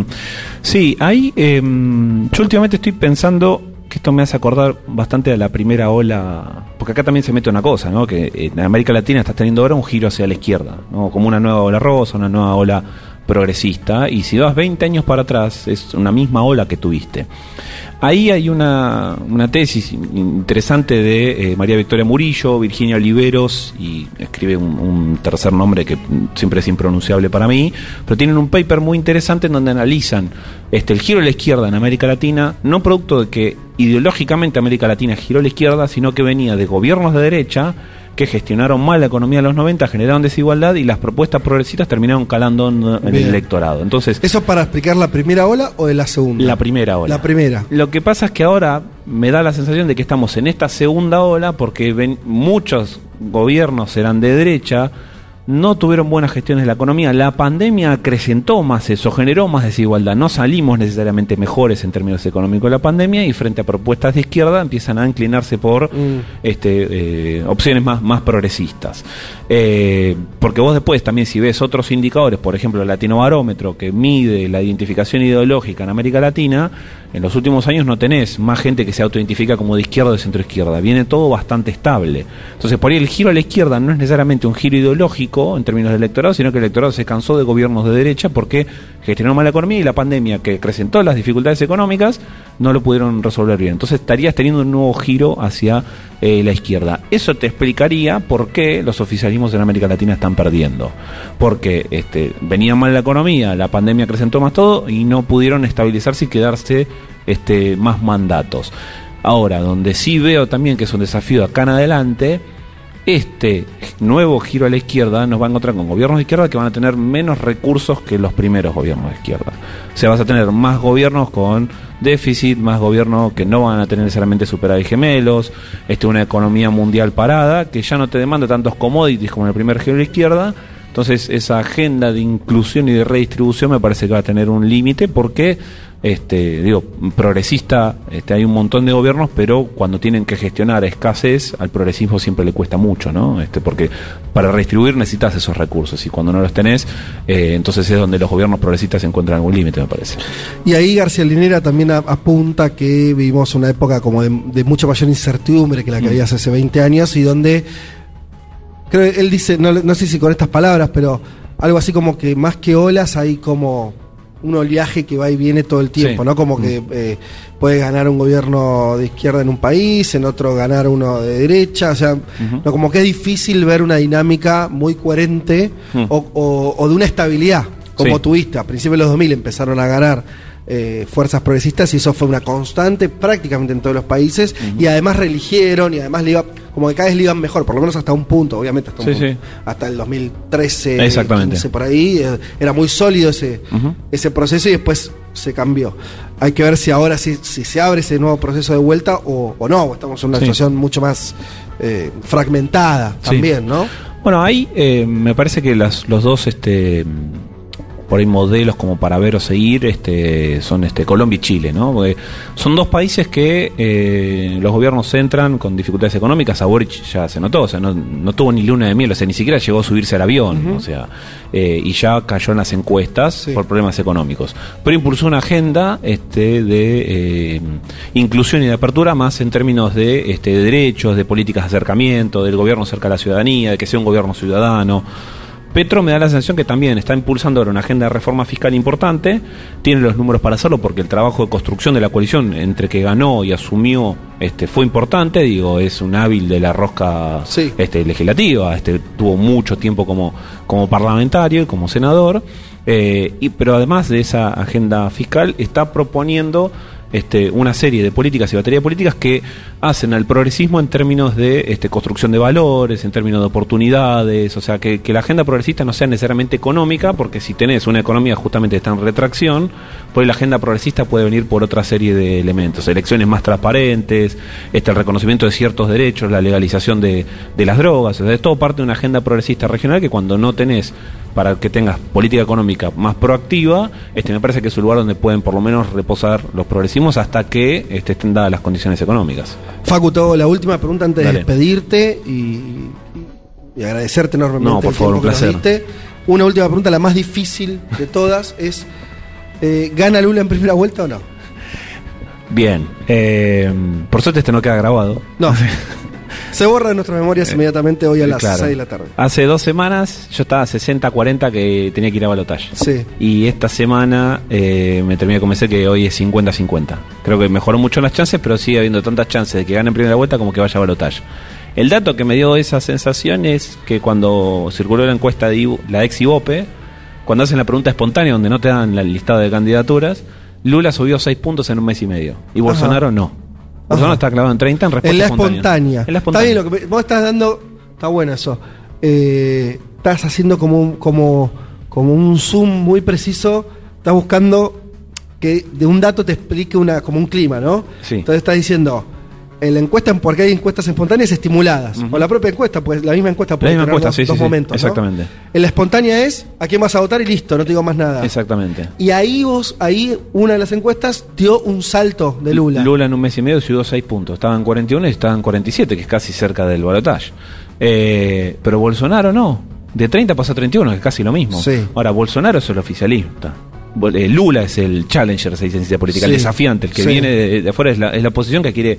Y si el propio gobierno no puede subir en un mes y medio de campaña, Mm. teniendo los fierros, te- tuvo su, su plan platita de Sí, Bolsonaro, total. eh, redistribuyendo a los sectores más populares eh, y con todos los medios y con 30 ministros que pueden salir a hacer campaña, si no puede subir en la espontánea así, entonces el proyecto de gobierno está totalmente terminado. Bien. Tengo dudas de qué puede pasar con el proyecto político, ¿no? ¿Qué puede pasar con el bolsonarismo post-Bolsonaro o perdiendo en primera vuelta? Pero por lo menos el proyecto de gobierno no está claro que está terminado, porque además si vas a desgranar las encuestas, los sectores populares de menos recursos, este, todos están inclinados a votar a Lula. Con lo cual, este, ahí me parece que hay un dato que nos puede llegar a pensar, bueno, hacer pensar que tal vez la historia se termine hoy, sobre todo por esta transferencia de voto de la izquierda de Ciro Gómez hacia Lula, en donde todos quieren que esta situación termine, porque también todos se están sintiendo, creo, bastante inseguros. Digo, las situaciones de violencia, de asesinatos, Sí. eh, eh, fue, fue una constante, y me parece que hay elementos para decir, bueno, que tal vez hoy podemos ver eso. Hace dos semanas yo no lo veía tan probable, esta semana lo, lo empecé a ver mucho más cercano. Creo que igual las chances son iguales para que gane hoy o que esperemos un mes más. Muy bien, Facu Cruz, muchas gracias. Gracias a vos, Fede, por la Un invitación. de sensaciones. Un placer.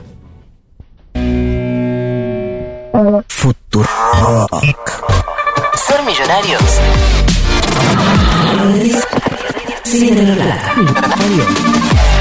Futurock. Un mundo de sensaciones. Un programa que explica el día a día del mundo mientras espera que se desate una revolución en serio. Como Dios manda.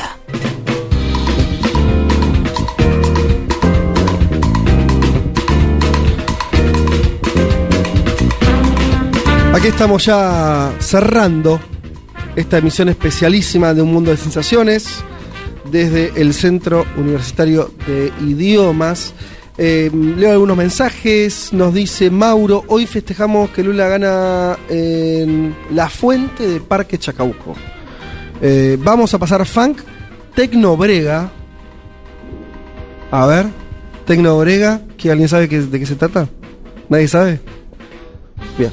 Por lo menos me siento acompañado en la ignorancia con todos los que están acá eh, escuchando el programa. Eh, y bueno, llama a que vengan, eh, que vayan hacia, hacia allí eh, el amigo Mauro. Nos saluda Rodrigo Costa, cuatro generaciones unidas por un Brasil democrático. Dice, eh, abrazo a los amigos de la FUTU, no sé desde dónde envía esto. Eh, eh, también acá Seba Ieve desde Perú, todos los ojos están puestos en Brasil, pero acá en Perú también hay elecciones, esto lo, comentaba Facu justamente, elecciones municipales, eh, creo que dijo. Bien, bueno, como siempre, eh, gente escuchando el programa. Tenemos dos cuestiones para cerrar la edición de hoy. Tenemos el sorteo de los que están aquí, lo hicimos solamente para los que hay algunos mensajes que dicen, "Ey, ¿por qué? Bueno, quisimos hacer un sorteo para los que vinieron a ver el programa desde la feria eh, que está realizando el CUI, así que entre los que están aquí se van a... ¿Ya se está haciendo el sorteo? No sé cómo viene la cuestión de fiscalización y demás, bien. Ah, ahí hay unos papelitos, bien. Nuestra productora va entonces a elegir los ganadores, mientras voy saludando a Roberto Villarroel, director del Centro Universitario de Idiomas. ¿Qué tal, Roby? ¿Cómo estás? Hola Fede, ¿qué tal? Hola a todos, gracias. Bueno, nosotros estuvimos hablando de la feria que están haciendo. Es más, tuvimos eh, a unos personajes muy eh, pintorescos sentados aquí con armaduras Sí, medievales, Se viralizó espadas. tu foto, te aviso. con ¿Ah, sí? Sí, sí, tu foto circuló Yo quiero la- mundialmente. Eh, me dio una cosa. Eran unas espadas que, eh, Sí. de verdad. ¿Y viste el hacha? El hacha también. Cascos, el casco pesaba como Sí. 5 kilos. Eh, se lo tomaban más en serio de lo que yo creía. Sí. Eh, y Hay mucha gente, te dijo, la cantidad de gente que participa con ellos de los combates. Vos sabés que me llegó eh, además una info que no lo podía creer, ah, si lo tengo por acá, que, mm, que en el conurbano Sí. Se hacen encuentros grosos de esto también, Eh, en, La Matanza. Hay Pará. peleas medievales. No, y hay de caballo, eh, viste lo que veía los. Hacen Con- con, con caballo y la caballos, lanza a ah. ver quién tira, hacen, hacen Ah, toda la una justa de caballo. Pero contanos, Roby, ¿para qué hace el CUI esta feria que estamos hoy acá? ¿Qué- ¿Cuál es el sentido de todo esto? Mira, la feria, eh, es, esta es la tercera feria, nosotros empezamos con esto hace unos años. Eh, esta feria tiene una, una importancia doble. Por un lado, que nos volvemos a juntar, la volvemos a hacer después de dos años que la habíamos interrumpido por la pandemia. Y estamos cumpliendo 30 años, ustedes todo el tiempo también lo dicen en la radio, así que esto era un doble, un doble festejo, una doble celebración, digamos, volver a encontrarnos y los 30 años del CUI que para nosotros son muy importantes. La feria lo que pretende es mostrar un poco lo que es el CUI eh, en las aulas, no es que en las aulas andan todos vestidos de medievales y esas cosas, pero sí la diversidad, que es una cosa que para nosotros es central en el CUI, que es la masividad y la diversidad. Diversidad en el sentido de que en nuestras aulas hay una diversidad de edades, de, orígenes, de formación de muchos países y también porque abarcamos la cultura de los 20 idiomas que nosotros eh, damos. Entonces, la feria de alguna manera es una, una celebración con la gente de las diferentes eh, manifestaciones de la cultura de todos los idiomas que damos. No, no siempre abarcamos todos, pero la idea es un poquito eso. Y se nos acercan mucho propuestas que traen los alumnos o los propios profesores, hay clases abiertas, pero después todo lo que vos viste es un poco mostrar esta, este, este espíritu, que es... Y, el, el CUI cambió bastante después de la pandemia, se volvió. Eh, porque también había mensajes, yo decía, por eso lo traigo a colación de esto, que había mensajes que nos decían, eh, che, para el sorteo, para los que no estamos en Capital, Claro. yo qué sé. El, el CUI se volvió mucho más eh, federal, por poner un nombre, o, o tienen más alumnos de distintas ciudades por la cuestión virtual. Absolutamente. Nosotros hoy estamos dando clase, tenemos alumnos de todas las provincias, de muchos países eh, latinoamericanos y del resto del mundo, curiosamente, muchos argentinos. Es decir, por ejemplo, tenemos casos curiosos. Alumnos que estudian francés en el CUI están en Francia. Ah. Dos motivos. Primero, un tema de la variación del precio. O sea, estudiar Claro. en Francia es Estamos bastante- baratos. Estamos muy baratos. Estamos baratos. Estamos Pero baratos. te digo, la mayor parte nos dicen, es mi ratito de estar con argentinos. Es importante. Eso nos permitió también Hoy en el aula hay un porcentaje muy grande de alumnos de todas las provincias y después tenés alumnos de Latinoamérica y de diferentes lugares del mundo. Incluso tenemos gente de Groenlandia, por ejemplo. Insólito. ¿Y qué y estudiando? Inglés, no sé, cuál es? Estudian. Impresionante. Chino, por ejemplo. Claro, claro. Eh, bueno, si, hagamos el sorteo con, con el director acá. A ver, terminemos de hacer esta cuestión. Bueno, vamos a esperar a que, a que saque un número que esté alguien en la sala para Para ganarse- decirle a la gente que hay gente, eh, les juro que hay gente acá. No, no, sí, claro. Eh, insólitamente se fueron los que están ganando.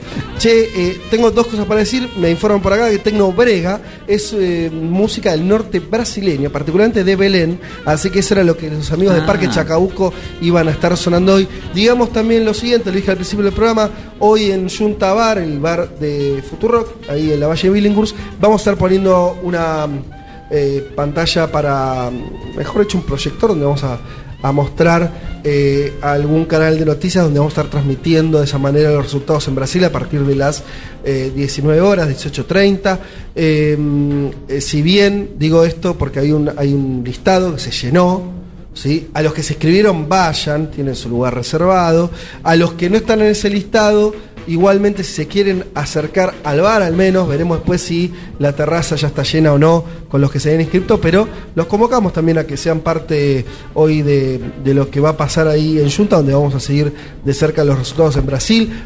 Vengan temprano también porque parece que los resultados van a estar bastante, eh, bastante rápido, así que eh, nada, eso. ¿Ya tenemos ganador? ¿Ya los encontraron? Ahí hay uno. ¿Sí? Vamos. Bueno, ahí aparecieron los ganadores. Quiero saber el nombre, que sé que van a estudiar.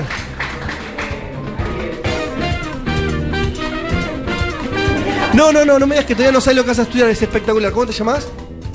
Ariel, ganador, Ariel, y no sabes qué vas a estudiar. O sea, acabas de ganar el curso sin ningún tipo de motivación particular. Estás viendo ahora, Ariel está repasando las banderas que están colgadas eh, eh, en el auditorio. Claro. Y pero podés estudiar hebreo. Si quieres. Podés cómo estudiar no. hebreo. Yo gran gran éxito la clase, abierta, la clase abierta de hebreo, muy exitosa, eh, te aviso. Por Eh, ahí árabe. Árabe también. Por supuesto. Ya que no sabés, eh, anotate en uno loco. Claro. ¿Tenemos a- al otro ganador ganadora ya también? ¿Estaba por ahí? ¿Señor? Ernesto, ¿sabés qué vas a estudiar? Ah, me asusté, porque de pronto empezó a mirar las banderas, otro que no Inglés, bien. Vamos con el inglés, perfecto. Bueno, ahí tenés, Roby, tus dos nuevos eh, Bueno, alumnos. muchas gracias, Uno muchas habrá que orientarlo en qué. Eh, enseñan quechua también acá. Quechua, guaraní, aymara. Perfecto. Eh, yu- yunu, espera, gununayahu. ¿Y eso qué es? Es lo que se llamaba antes tehuelche. Ah, mirá vos. Mirá Va, se sigue diciendo, pero el tehuelche es el nombre de los que le dieron los conquistadores Claro. al, yunun- yu- y Yahoo. Bien. Espectacular. Bueno, nos vamos de esta manera entonces. Eh, le decimos a nuestro operador que ya puede disponer del sonido. ¿Se fue? Exacto.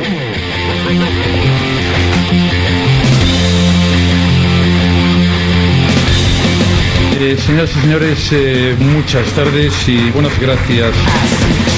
Y así nos despedimos entonces de esta emisión especial desde el auditorio del Centro Universitario de Idiomas, el CUI. Muchas gracias por acompañarnos, programa que he hecho eh, medio así, Solari, pero acompañado por todos ustedes, acompañado también por Juanma y por Leti desde Brasil. Nos seguimos preguntando qué pasó con el amigo Juan Elman, pero seguramente en un rato estará comunicándose con nosotros, por lo menos así en términos personales. A todos los que nos están escuchando de distintos lugares de la Argentina, del mundo. Como siempre nos reencontramos el domingo que viene a las 12 del mediodía. Tengan un buen domingo. Que gane Lula y seamos felices. Chau.